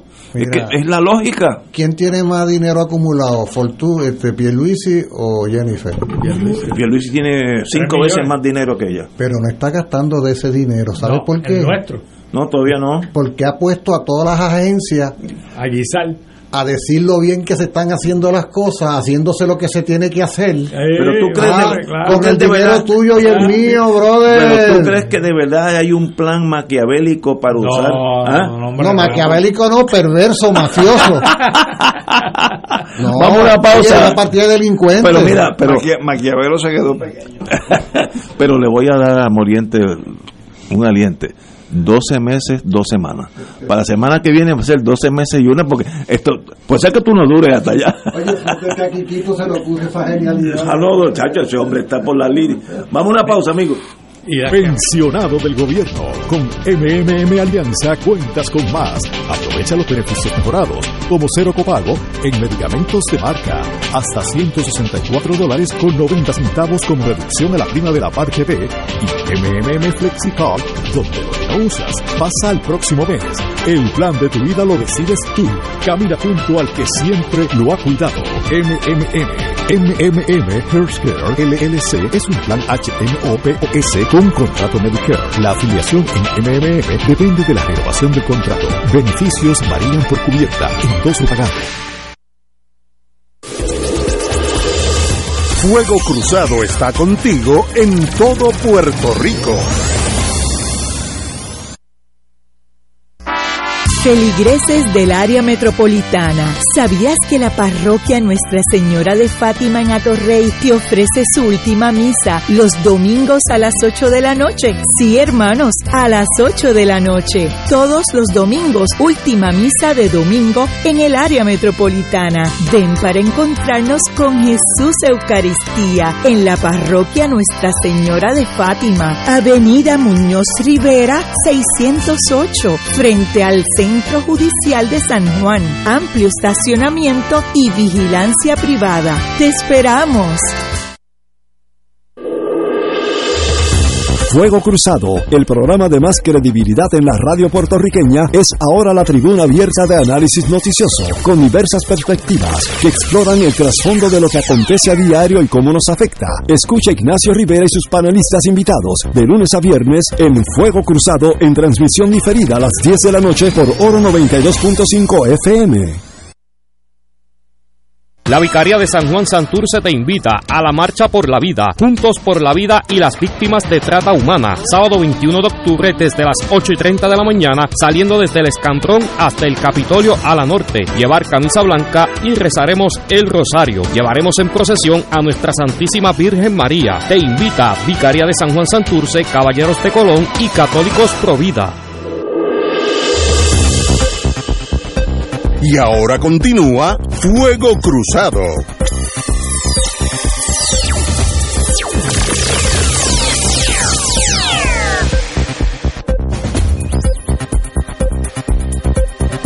Regresamos, amigos y amigas, a Fuego Cruzado. Bueno, a veces voy a brincar algo de, del programa y voy a empezar al final. Siempre hablamos de las cosas que pasaron en el mundo, pero hay días que han pasado tantas cosas que hay que mencionarlo aquí porque hay muchas, muchas cosas interesantísimas. Hoy, 1803, yo no, casi estaba por nacer, el Senado de Estados Unidos ratifica la compra de Louisiana Purchase, la compra de Louisiana de los franceses. Eh, es el, real, el tumbe de real estate más grande en la historia de la humanidad. 50, ¿verdad? 50 millones. 40 millones y compraron, Luisiana era desde Luisiana hasta el norte con Canadá, de, lo grande que era ese espacio. Y pues eh, Francia tenía problemas eh, económico de Estados Unidos siempre velando la guirita dijo espérate tómate 40 y yo me quedo con todo esto y lo mismo hizo con Alaska con Rusia. Y con la Florida. Eh, con Rusia fue creo que fueron 12 o 14 millones. Y Alaska es una tercera parte de Estados Unidos en tamaño así que Estados Unidos oye en el caso de Luisiana doblaron su territorio. Sí exacto. La nueva frontera fue el, el Mississippi. y entonces y lo que no compraron se lo robaron como pasó bueno si hay que tú sabes con correr, la, la, la barrera. Sí, moverla, moverla como, igual la calle como tú decías ahorita es propio del capitalismo. Exacto es que, tú compras o robas. Esto, yo entiendo el sistema sí, me da la impresión que ustedes no están muy muy afines con ese sistema. Hay una demanda que se radicó hace poco que da un buen eh, dibuja un buen cuadro de cómo funciona el capitalismo. Creo que era la demanda de Polso con, contra con Hagar, o, Hagar sí, sí, o al revés, o sea, han contrademandado ellos uno al otro. Yo lo conocí por el viejo San Juan, incluyendo el kilo de cocaína. Bueno, pues, sí, sin hablar de eso. Oye, pero también. como estábamos hablando del voto ahorita, para que vean cómo el mundo cambia, 1917, Alice Alicia Paul P-A-U-L, Paul, le metieron siete meses de cárcel por estar piqueteando a favor que las mujeres pudieran votar. Se chupó siete calendarios por en el 1917, de eso no hace tantos años. Fíjate, la revolución rusa. Ah, exactamente. Pues mientras estaban allá los muchachos tumbando el zar, esta se chupó siete meses por pedir el voto femenino, cosa que para nosotros hoy en día es casi inconcebible, pero... Se fue el año que nos indignaron la ciudadanía. Al zar lo habían tumbado los Kerensky. Los bolcheviques lo que hicieron fue que tumbaron a Kerensky. Exacto. Ese fue el que mataron en México. No, ese fue eh, Trotsky. Trotsky, Trotsky. Que tuvo una dificultad con Stalin. Mientras la señora estaba. Un misunderstanding. A nosotros nos estaban indagando la ciudadanía americana. Ah, nos estaban imponiendo la ciudadanía americana con la ley Jones. Oye, pero nosotros no podemos votar todavía por el presidente. No, todavía no, nunca, todavía, jamás. Fíjate, yo salgo aquí deprimido con ustedes tres. ¿Para qué? ¿Para qué tú quieres votar por eso? Para otro proceso electoral. Pues, ¿verdad? ¿Qué, qué? 1935, Mao Zedong termina su larga marcha, que duró 14 meses, en Yan, en Shanghai, Shan, Shanxi, China. La, la marcha de los 10.000 li. Eh, ese señor no fue marcha porque la historia estuvo huyendo del, del ejército de Chiang Kai-shek que era a muerte y parte de su victoria fue pues no enfrentarse sino eh, evadirlo hasta que tenía la, la, mayoría así que ahí empezó el tipo la guerra de guerrilla que luego se hizo famosa empezó nunca te enfrentes al ejército frente a frente atácalo por donde no está y empezó como maestro de escuela. Un maestro, sí. ¿Y cómo se llamaba el de, el de Vietnam? Uh, Georgian Yap era maestro de la Universidad de Hue. Así que cuidado con los maestros. Hue, la ciudad. Aquí hay uno. No, dos. Aquí hay dos. La, la ciudad histórica. Hue, la ciudad histórica de Vietnam. Y en 1944, ya yo sí estaba dando candela. El general de Gaulle llega a la Filip el general Douglas MacArthur llega a la Filipina e indica I have returned, regreso, porque lo votaron de allí los japoneses y, cuatro años después, pues regresa y empieza la liberación de la Filipinas, que fue más duro de lo que la gente cree. Así que en, hoy está un día que hay, hoy hay días que no ha pasado absolutamente nada, nada, y hay días que está colmado de noticias interesantes. Oye, el voto extranjero en Puerto Rico, ¿cómo ustedes lo ven? Oye, y mientras tanto Israel sigue masacrando las franjas de Gaza. Y, y, los palestinos también matando. Eso no tiene. No, los palestinos ahora mismo son víctimas de las no, circunstancias. Sí, pero estoy de acuerdo contigo. Pero ahí hay. Ahí hay la falta de comunicación, entendimiento. Eh, tal vez no aplique ni esto. Cristianidad entre esas. ¿Por qué esa gente tiene que matarse de la forma que se están matando? Pero de eso, de eso hace muchos años, esto no es ahora. Oye, y no hay forma de, de solucionar ese problema. Hay forma, lo que pasa es que las grandes potencias prefieren la guerra a la paz. No, no. ¿A qué, fue, ¿A qué fue Biden a Israel? ¿A promover la paz? No, no, fue de. ¿A qué fue el primer ministro de Reino Unido o el ministro de Alemania? ¿A promover la paz? Pero Biden fue, te voy a decir. Para decirle defiéndanse y maten a todos los de jamás y, no, no dijo, no lo dijo así. pero dijo, cuenten con Estados Unidos. Recuérdate. Y metió dos portaaviones para que para la paz, para llevar ayuda. Fue que llevó los portaaviones. No, no, pero te voy a explicar. Suministro. No, no, pero te voy a explicar. te, te voy a explicar. Ajá. El voto en Estados Unidos se estima que hay unos 11, 12 millones de votos judíos. Eso estadísticamente. 11, 12, no son gran, en 300 millones no son muchos, pero son, ahora, ese grupito tiene un poder adquisitivo, poder real, altísimo. Los grandes banqueros, etcétera, etcétera, las finanzas del país. Hollywood. Hollywood, pues, ah, exacto. Por tanto, si yo fuera, si yo fuera Biden, yo, en mi inocencia, ustedes me conocen que soy tan, tan y tan sano, y yo voy a elecciones en 12 meses y 2 semanas para, que Muriente se esté tranquilo, solamente son 12 y 2. yo necesito ese voto, yo Biden, porque si no, no gano las elecciones. Por tanto, esto es una tragedia lo que estoy diciendo. Pues mira, me voy con el dinero y allá los palestinos que arreen como puedan. Que le añade a la tragedia, o sea, es tragedia sobre tragedia. Eso es fatal para la humanidad pero es lo que va a pasar. Oye, han estado 75 años para resolver la creación del Estado palestino y no se mueven. Se dio lo de Hamas y antes de una semana estaba en Tel Aviv. ¿Cómo es que eres tan rapidito por unas cosas para, las otras por las elecciones eso ese está buscando ese voto lo tiene completo ahora lo tiene completo. Porque los judíos funcionan como una unidad igual que los puertorriqueños no los puertorriqueños nosotros somos divididos. Pero, pero hay gente que, que votan eh, unitariamente. Si van por aquí, van a la derecha, van para la derecha todos. Pero esa premisa no está así. Porque dentro del Estado de Israel hay partidos comunistas, hay partidos socialdemócratas y hay unos partidos de extrema derecha. Y dentro de lo que es el drama que está pasando hoy en Hamas y en la, en la franja de Gaza, hay palestinos que se han estado movilizando en contra de las políticas que está adoptando el gabinete de guerra de Israel eh, dirigido a, desplazar y eliminar la población palestina en Gaza. que no, no, es un, Estado monolítico y la respuesta no ha sido monolítica. Ahora, del gobierno, de las estructuras de poder, del ejército, de las organizaciones de derecha, sí. Pero aguanta, aguanta, déjame ayudar, o déjame decir, mi experiencia propia como todos mis todos saben ustedes que mi hijo se casó en Israel con una israelita, bellísima persona, buena gente buena. Y yo empecé a conocerlos ellos en la mesa cenando. Primero, mira lo que te estoy diciendo, en Israel el tema palestino no se habla.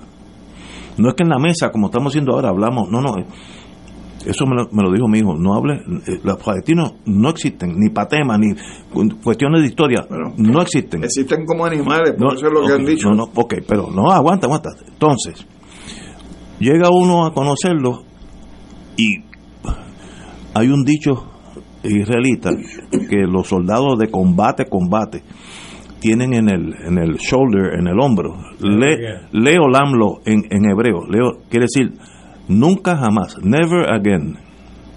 Porque ellos saben que cuando el mundo entero se enteró que los alemanes estaban quemando, matando y quemando niños de dos, tres días de nacido en la hoguera, nadie los ayudó. Cuando digo nadie, nadie con acento en la N, nadie. Ni siquiera Biden, que no, era adolescente por lo menos. Pero nadie, ni Francia, ni Suecia, ni Rusia, ni Afganistán, nadie. Estados Unidos. No, no, Estados Unidos peor. Estados Unidos rechazó un barco con, con inmigrantes, que los mataron después en Holanda. Entonces, si tú eres miembro de ese país judío, sabes que a la hora de los tomates tú estás solito. Porque ya pasó, no, no, no es especulativo lo que va a pasar, es que ya nos pasó. Por tanto, nosotros tenemos la responsabilidad. como israelita o como no, americano? No estoy tratando de pensar como israelita. Ah, Yo sé que ya nos mataron a, a, todos los puertorriqueños dos veces, 6.2 millones. A todos los puertorriqueños los mataron los nazis dos veces y nadie dijo nada. Por tanto, yo israelita sé que si nos llegamos a perder esta batalla, la que sea, a la última, nadie va a decir nada y nos van a matar de nuevo a todos Y hay gente extremo, me acuerdo Black September, que decían, eh, recuerda que allí es tan chiquito el sistema que si tú hablas en Río Piedra te están oyendo en Mayagüez, los israelitas oyen toda la radio palestina. De paso, la nuera mío era era, estuvo en el ejército, allí todo el mundo tiene que estar dos años en el ejército, hombres y mujeres. Su trabajo era oír la radio, porque ella sabía palestino. Y hay, hay gente que dice... Sabía árabe. Árabe, sí. Pero dicen, la única solución es tirar todos los israelitas al agua. No estoy diciendo que va a pasar, etcétera, pero estoy diciendo, si tú eres israelita, lo estás oyendo, y ya pasó en Alemania ya pasó, no es que te lo vaya a contar. Por tanto, ¿qué tú haces? Desarrolla una psiquis del marrón. Desarrolla una psiquis, sí, te vuelves, te vuelves abusivo contra la posibilidad de cambio. Entonces, absorbes parte de la agresividad que tenían los, mismos alemanes. pero, pero, es que estoy, no estoy describiendo, no estoy a favor, estoy diciendo lo, la psiquis israelita es una de absoluta defensa y agresividad porque estamos solos. Leo Lamlo, nunca más. Entonces, eso no tiene, por eso que yo digo, desgraciadamente, no tiene solución. No, hay solución. Mira qué paradoja, porque en los primeros años de los 90 se dio una coyuntura que hubiera parecido favorable a la búsqueda de una solución de paz, ¿no? Que fueron las conversaciones y acuerdos de Oslo. Yo me acuerdo, sí. Y mira, mira, mira cómo se frustra eso. No fue jamás el que apareció en escena. Un extremista de derecha fundamentalista religioso asesinó al primer ministro Rabin. por, por hacer un poco liberal. Ah, por, por, hablar, por hablar de la paz. Sí, sí. O sea, sí, señor. Eh, olvidamos a veces que el extremismo, el fundamentalismo, lo vamos a encontrar en muchos sitios. De ambos bandos. Sí, porque observa, observa, es importante que se observe que las diversas manifestaciones que se han dado en el mundo, incluyendo Puerto Rico, en respaldo a Palestina. Observa, es Palestina. O sea, no es en respaldo a Hamas, es en respaldo a Palestina, porque se está hablando de un pueblo. Hamas es una organización Ah, es como que dijéramos PNP o PP2 y dijéramos Puerto Rico. Pues no, pues, pues, si yo te pregunto, tú eres PNP, sí, pero tú eres primero, antes que PNP, tú eres puertorriqueño. Bueno, las manifestaciones en el mundo son por Palestina. ¿Por qué? Porque lo que se está buscando es una reivindicación plasmada en los acuerdos eh, ya previamente establecidos en la comunidad internacional de la creación del Estado palestino. Esos odios, Ignacio, esos resentimientos, esta coyuntura lo que va a hacer es acrecentarlos. Totalmente de acuerdo eh, contigo. Y, Eso no tiene, es peor ahora que antes. Y, peor. Pero sigue siendo cada vez más cierto que la única solución es la negociación. Absolutamente. Para yo negociar contigo no tengo que quererte ni amarte ni nada. Yo estoy de acuerdo contigo. Yo tengo que entender que me es conveniente negociar. O una fuerza mundial, Estados Unidos, Rusia, los grandotes, que fuercen a estas dos fuerzas a sentarse en una mesa. Pero, Mientras eso no pase. mira, Ignacio, la semana pasada la Federación Rusa presentó en el Consejo de Seguridad eh, una resolución precisamente para que se diera un alto en las operaciones militares, que no se entrara en Gaza y que se fuera a la mesa de negociación, se abriera un corredor humanitario y que se permitiera la entrada de alimentación en la franja de Gaza. Pues esa resolución Estados Unidos la vetó. La, vetó. Sí, señor. Y la vetó con Francia y la vetó con el Reino Unido. Solamente de los países que tienen poder de veto, China y la Federación Rusa la apoyaron. Estoy de acuerdo contigo. Eso demuestra la división a ese nivel. ¿Qué tú haces? Mira, yo entiendo los dos bandos. Este es un caso, por eso, bien difícil de negociar. Si yo fuera palestino, estaría con Hamas o Black September, que tú quieras. Escoge eh, Hezbollah, como tú quieras, porque no hay solución como palestino. Ok, si fuera judío, tengo en la mente nunca jamás, no nos va a volver a pasar lo que ya nos pasó. Por tanto, no voy a dar tregua, no voy a dar la mínima, la más mínima oportunidad que estos palestinos o libaneses o jordanos nos caigan arriba porque nos van a matar a todos. Entonces, si tú partes de esas dos premisas, no hay diálogo, a menos que sea forzado. Que las Naciones Unidas, si es que sirven para algo, diga, bueno, los dos, siéntense aquí, vamos a sentarnos aquí, porque se van a matar los dos. Y de hecho, quizás en el momento que estamos hablando nosotros, como hay una diferencia Siete horas. de horas, ya, ya la incursión sobre Gaza comenzó. Porque, espero que no. No, no, pero es que ya se dieron la orden de que se va a comenzar la operación militar. Ya se le dio la luz verde por parte del ministro de Defensa para entrar dentro de esa. El, ministro de Defensa. Y, eso y eso sale hoy en, en, las redes sociales. El ministro de Defensa, yo lo oí, yo, yo oigo la radio italiana mucho. El ministro de Defensa, uno nunca debe hablar cuando está enojado, cuando está tenso, porque ahí es donde uno mete. Ese señor dijo, a estos animales hay que enseñarles. ¿Cómo tú vas a decir una cosa así en televisión al mundo entero? shut your mouth. Ah, que lo piense por dentro, eso es después, pero por fuera sé bondadoso, pero lo digo así en blanco y negro. Y es que está pensando como judío de los que los que mataron en Auschwitz. Entonces, no hay diálogo. Mira, no hay cosa que me rompa el corazón. Yo veo la televisión italiana, que es muy superior a la noticia de Estados Unidos en torno a Palestina esos nenes chiquititos palestinos, la mitad del brazo quemado, el otro sangrando por la cabeza, nenes, nenes, eso no le rompe el corazón a cualquiera. y, lo, mismo que se, lo, pasa a los judíos, lo mismo, lo mismo. Mira, mira lo que dijo este señor. Ahora ven a Gaza desde lejos, referencia a la Fuerza de Defensa israelí, y pronto la verán desde adentro. La orden llegará. Seremos precisos y contundentes y seguiremos adelante hasta cumplir nuestra misión. Sí, Eso quiere decir que puede ser una cuestión de horas o de días que, se entre a, la franja de gas a la Fuerza de Defensa israelí y eso va a precipitar pues otras cosas dentro de esa región. Nosotros, nosotros que hasta ahora si lo mides en baja, sumando los muertos israelíes, los muertos de Gaza, los heridos en Israel y los heridos en Gaza, va por 22 mil bajas 22 mil bajas entre muertos y heridos en, una semana. Eso va a llegar a 100 mil. Recuerda lo que te estoy diciendo. Yo conozco el ambiente de ambos bandos. Pero, ¿cómo tú puedes existir? Vamos a decir que esto es, esto es Israel. Y, y Yello, pues, es palestino. Tú sabes que la tablilla del carro de Yello es diferente a la mía. La mía es amarilla y la de este es verdecita, verde claro.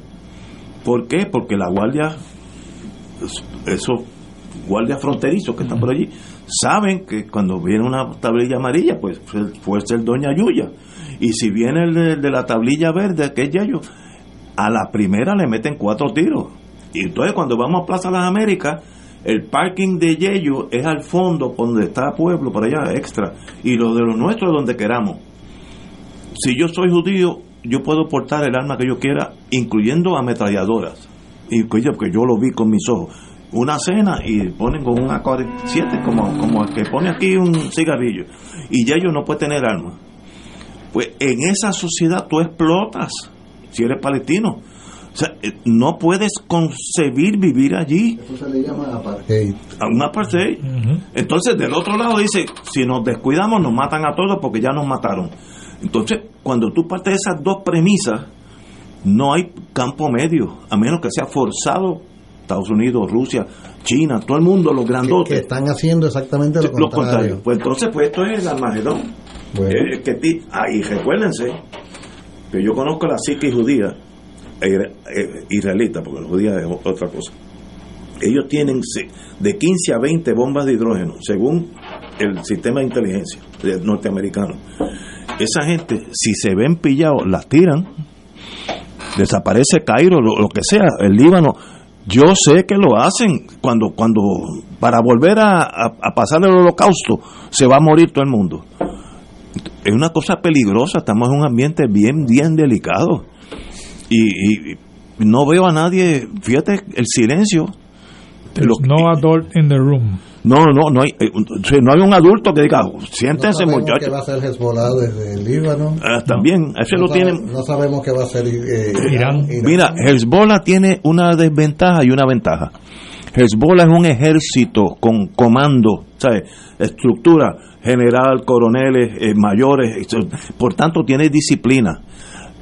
La gente en Palestina no hay un ejército, es grupito. Entonces tú y yo, nosotros cuatro, podemos ser una célula, que es peor porque no hay disciplina. Por eso tú que trabajaste en inteligencia, yo también, tú más que yo, porque los míos eran el ejército norteamericano, el tuyo era la nación norteamericana. ¿Cómo? O sea, yo escucho a los israelitas decir, nosotros vamos a entrar en esa operación terrestre. Que eso consume muchas vidas. Porque vamos a exterminar a Hamas. Entonces, ¿cómo, cómo, cómo ¿cómo pueden distinguir quién es Hamas y quién no lo es? Sí, ¿Ah? fácil. Hamas ah, es todo aquel que no se mudó del norte de Gaza. Eso es lo que dijo un coronel, pero eso no es así no, pues, necesariamente. que estoy contigo, eso es una locura. Pero si tú ves una nena de 12 años en el, no se la, la, la puedes limpiar y no pasa nada, nada al contrario es un ambiente volátil. Porque tú dijiste que Hezbollah es un ejército, jamás no es un ejército. No, no. No tienen uniforme. No, no, y no tienen la disciplina, es decir, paren el fuego y todo el mundo para. Ni la experiencia de guerra, porque, porque Hezbollah ha tenido varias brigadas no, no, desde hace 10 años en Siria. no, y un ejército reconocido como ejército con disciplina, Israel, no es. Israel le tiene cierto respeto también. Sí, por eso se mantienen de lejito. Vamos a una pausa. Vamos a una pausa, amigo.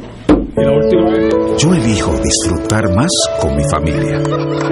Yo elijo enamorarme todos los días.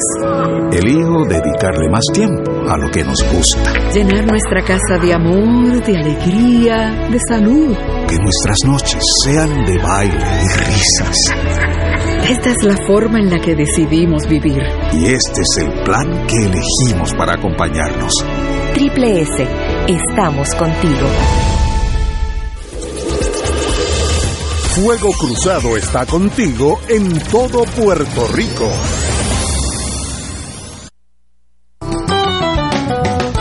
Escucha los sábados a las 5 de la tarde para servirte un programa del Colegio de Profesionales del Trabajo Social de Puerto Rico con los temas de interés a la comunidad. Recuerda, los sábados a las 5 de la tarde para servirte por Radio Paz 810. Radio Paz te ofrece el mejor motivo para levantarte temprano y disfrutar el comienzo de un nuevo día de lunes a viernes con Enrique Liboy y Radio Paz en la mañana. La dosis perfecta de noticias, deportes y éxitos musicales de todos los tiempos, humor y curiosidades, calendario de actividades y tus peticiones musicales por el 787-300-4982. Conéctate con el 810 AM de lunes a viernes con Enrique Liboy y Radio Paz en la mañana.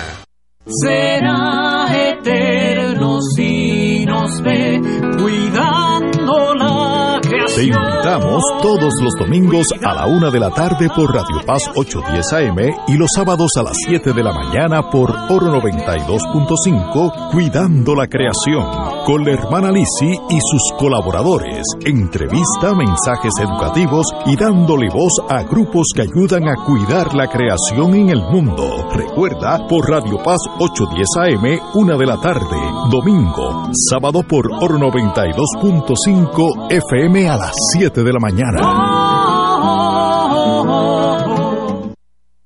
La Vicaría de San Juan Santurce te invita a la Marcha por la Vida, Juntos por la Vida y las Víctimas de Trata Humana, sábado 21 de octubre desde las 8 y 30 de la mañana, saliendo desde el Escantrón hasta el Capitolio a la norte. Llevar camisa blanca y rezaremos el rosario. Llevaremos en procesión a nuestra Santísima Virgen María. Te invita Vicaría de San Juan Santurce, Caballeros de Colón y Católicos Provida. Y ahora continúa Fuego Cruzado.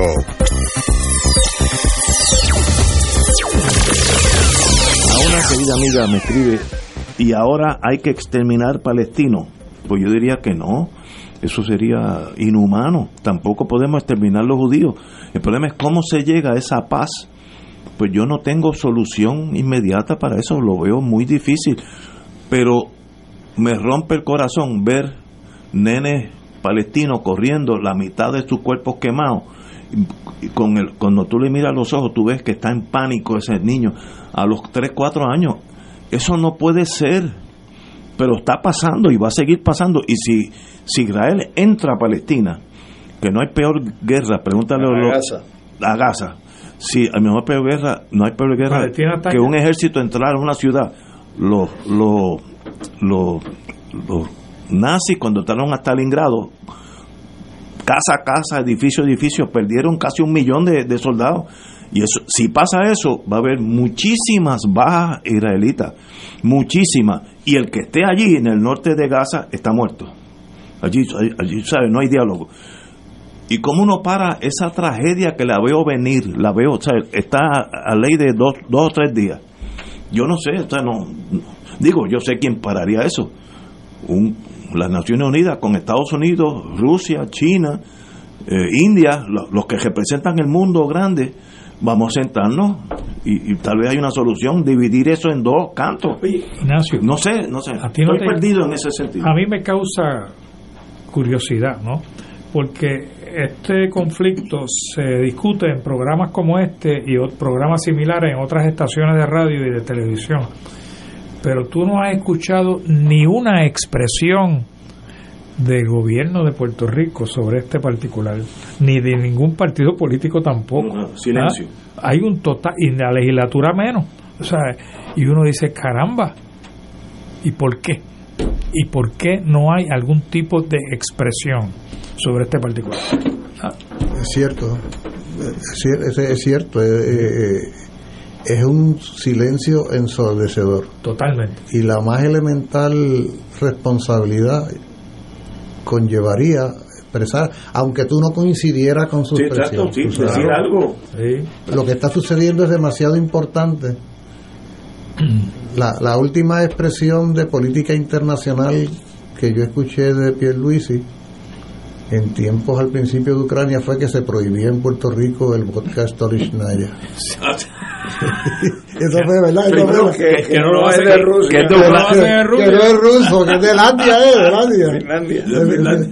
de Esa fue la, última gran expresión de la cuestión internacional. Pero eso demuestra. En solidaridad con Ucrania no, vamos, no vamos a tomar esta Demuestra nuestra enajenación del mundo, del mundo global. Totalmente, Ignacio. Puerto Rico y Estados Unidos es nuestra, es nuestro universo. No salimos de ahí.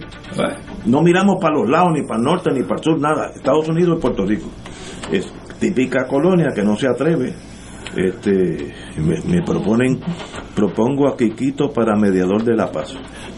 Él va para, él, Dios mío, estos son mis amigos. Con estos amigos así, yo, yo, yo tengo problemas emocionales cuando llego a casa, gracias a Dios por el, por el coñac. Bueno, pues, pues amigos, continuamos con estos temas, que este es un tema muy, muy serio, donde ya ha muerto gente de ambos bandos, ha habido secuestrado, toda una catástrofe y me da lo más tétrico, lo más penoso es que no va a detenerse por ahora. Eso, y van a morir palestinos, van a morir israelitas, que ninguno de, ninguno de los dos bandos debieran morir. ¿Tú, ibas a traer el tema del el, derecho a votar de los extranjeros? Votos extranjeros, vamos a ese tema, nos quedan cinco minutos. ¿Qué tú crees de que los que sean residentes legales en Puerto Rico, como ahí creo que son 12 estados que lo permiten? Dame tu opinión. El primer problema que tenemos los puertorriqueños y las puertorriqueñas es que para poder ser elector en Puerto Rico hay que ser ciudadano de otro país. Yo no, no, había pensado eso. Y esas personas de las que tú estás hablando, esos extranjeros, de repente se van a convertir en nuestros conciudadanos cuando se naturalicen estadounidenses.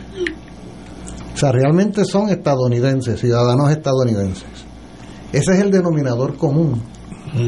La condición ciudadana. O sea, aquí hay un problema colonial de origen en todo esto, porque en principio no seríamos nosotros quienes estaríamos eh, garantizando o no el derecho al voto de quien sea, porque la precondición indispensable es que tú seas ciudadano del otro país.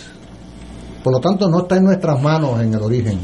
Pero no podemos legislar. Ahora, a mí me preocupa esto. Me preocupa porque yo he estudiado un poco el tema de la influencia extranjera en la votación en Puerto Rico, particularmente en San Juan y en ocasiones anteriores en elecciones la diferencia del voto de quien ganaba y quien perdía era algo así como un 3, un 4%. y cuando tú analizabas el voto extranjero naturalizados, era un 7, un 8 con una tendencia del elector extranjero con derecho a votar aquí a ser conservador.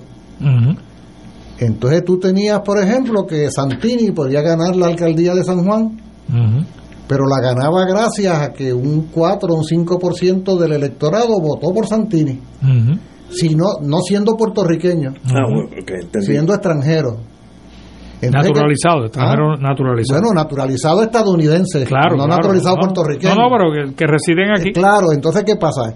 Que ahí hay un hay un problema, hay un problema de origen que yo no acabo de conciliar con esta apertura que se permita que vote quien sea. ¿Te fijas? Eh, ahora mismo en el caso de Vieques ha habido una entrada masiva de estadounidenses a Vieques con dinero comprando casas, comprando negocios. En La Esperanza, por ejemplo, al sur de la isla Nena, vaya a cualquiera de nosotros hoy viernes, mañana sábado y verá que la generalidad de los negocios que hay en La Esperanza son de dueños estadounidenses. Yo he escuchado planteamientos de que en algún momento, dentro de no mucho tiempo, podría haber un candidato alcalde estadounidense en Vieques. Incluso la, la alcaldesa de hace un par de cuatrenios planteó que las vistas, de que las reuniones de la de la asamblea, municipal fueran bilingües, que fueran en inglés, para que los ciudadanos estadounidenses angloparlantes que viven en Vieques bueno, o sea, se ha estado en un proceso de norteamericanización de la población, de desplazamiento. Que hace tiempo de eso. Oye, una situación parecida o por ahí va en términos de rincón. La tenemos en Dorado, ese Dorado del que hablábamos hace un rato. O sea, va habiendo una presencia cada vez mayor de extranjeros, en este caso estadounidenses, pero además de estadounidenses, cubanos y dominicanos y colombianos y españoles, lo que tú quieras. Entonces, nosotros no tenemos en nuestras manos el control sobre esa situación, escapa de nuestras manos. ¿Te fijas? Sí, porque la, la naturalización no la hace Puerto Rico. Exacto. O sea, en su origen no somos nosotros como pueblo los que determinamos que esta persona tenga derecho o no. Porque, ni tampoco otorgamos el Porque Puerto Rico no es soberana. Pues. Bueno, estamos hablando de lo mismo. Pues. Mientras no sea soberano, el que las reglas que imperan eh, son de Estados Unidos. Claro, es lo que estoy diciendo. Por, por eso es que yo digo que lo que pudiera parecer algún ejercicio democrático para algunos, realmente es la consumación de la situación colonial. Es un, es un, es un podría tildarse de esa manera, Julio. Claro. Yo estoy a favor que si son si son legales puedan votar pues, igual que si hubieran en Wisconsin, porque la ciudadanía es la norteamericana hasta que el mundo quiera otra cosa. Esta es la ciudadanía que impera. Sí, pero esto no es Estados Unidos. Bueno, eh, no es Estados Unidos. Jurídicamente lo es, el pasaporte tuyo es Estados Unidos. Jurídicamente no, Los casos insulares dijeron que nosotros. Mira que se acaba el programa. Somos, un territorio, no pero bajo la bandera americana. Pero no somos Estados Unidos. No, no somos Estados Unidos. Pues, somos un territorio, una colonia. Una colonia y, allí, aquí rigen las leyes, las buenas y las malas de Estados Unidos. pero la pregunta Incluyendo quién vota y quién no vota. También hay que hacerse la pregunta, ¿por qué en año electoral traen este asunto a discusión? Yo no, eso... ¿Ah? Y el que lo trajo fue Satito. Habiendo esperaba, tres años anteriores para discutir un tan sencillo. Estamos en los 12 meses y medio, fíjate, Moriente tiene razón. Y falta, falta lo mejor. Como no hay que de qué hablar, se inventan cada cosa. Señores, hasta el lunes.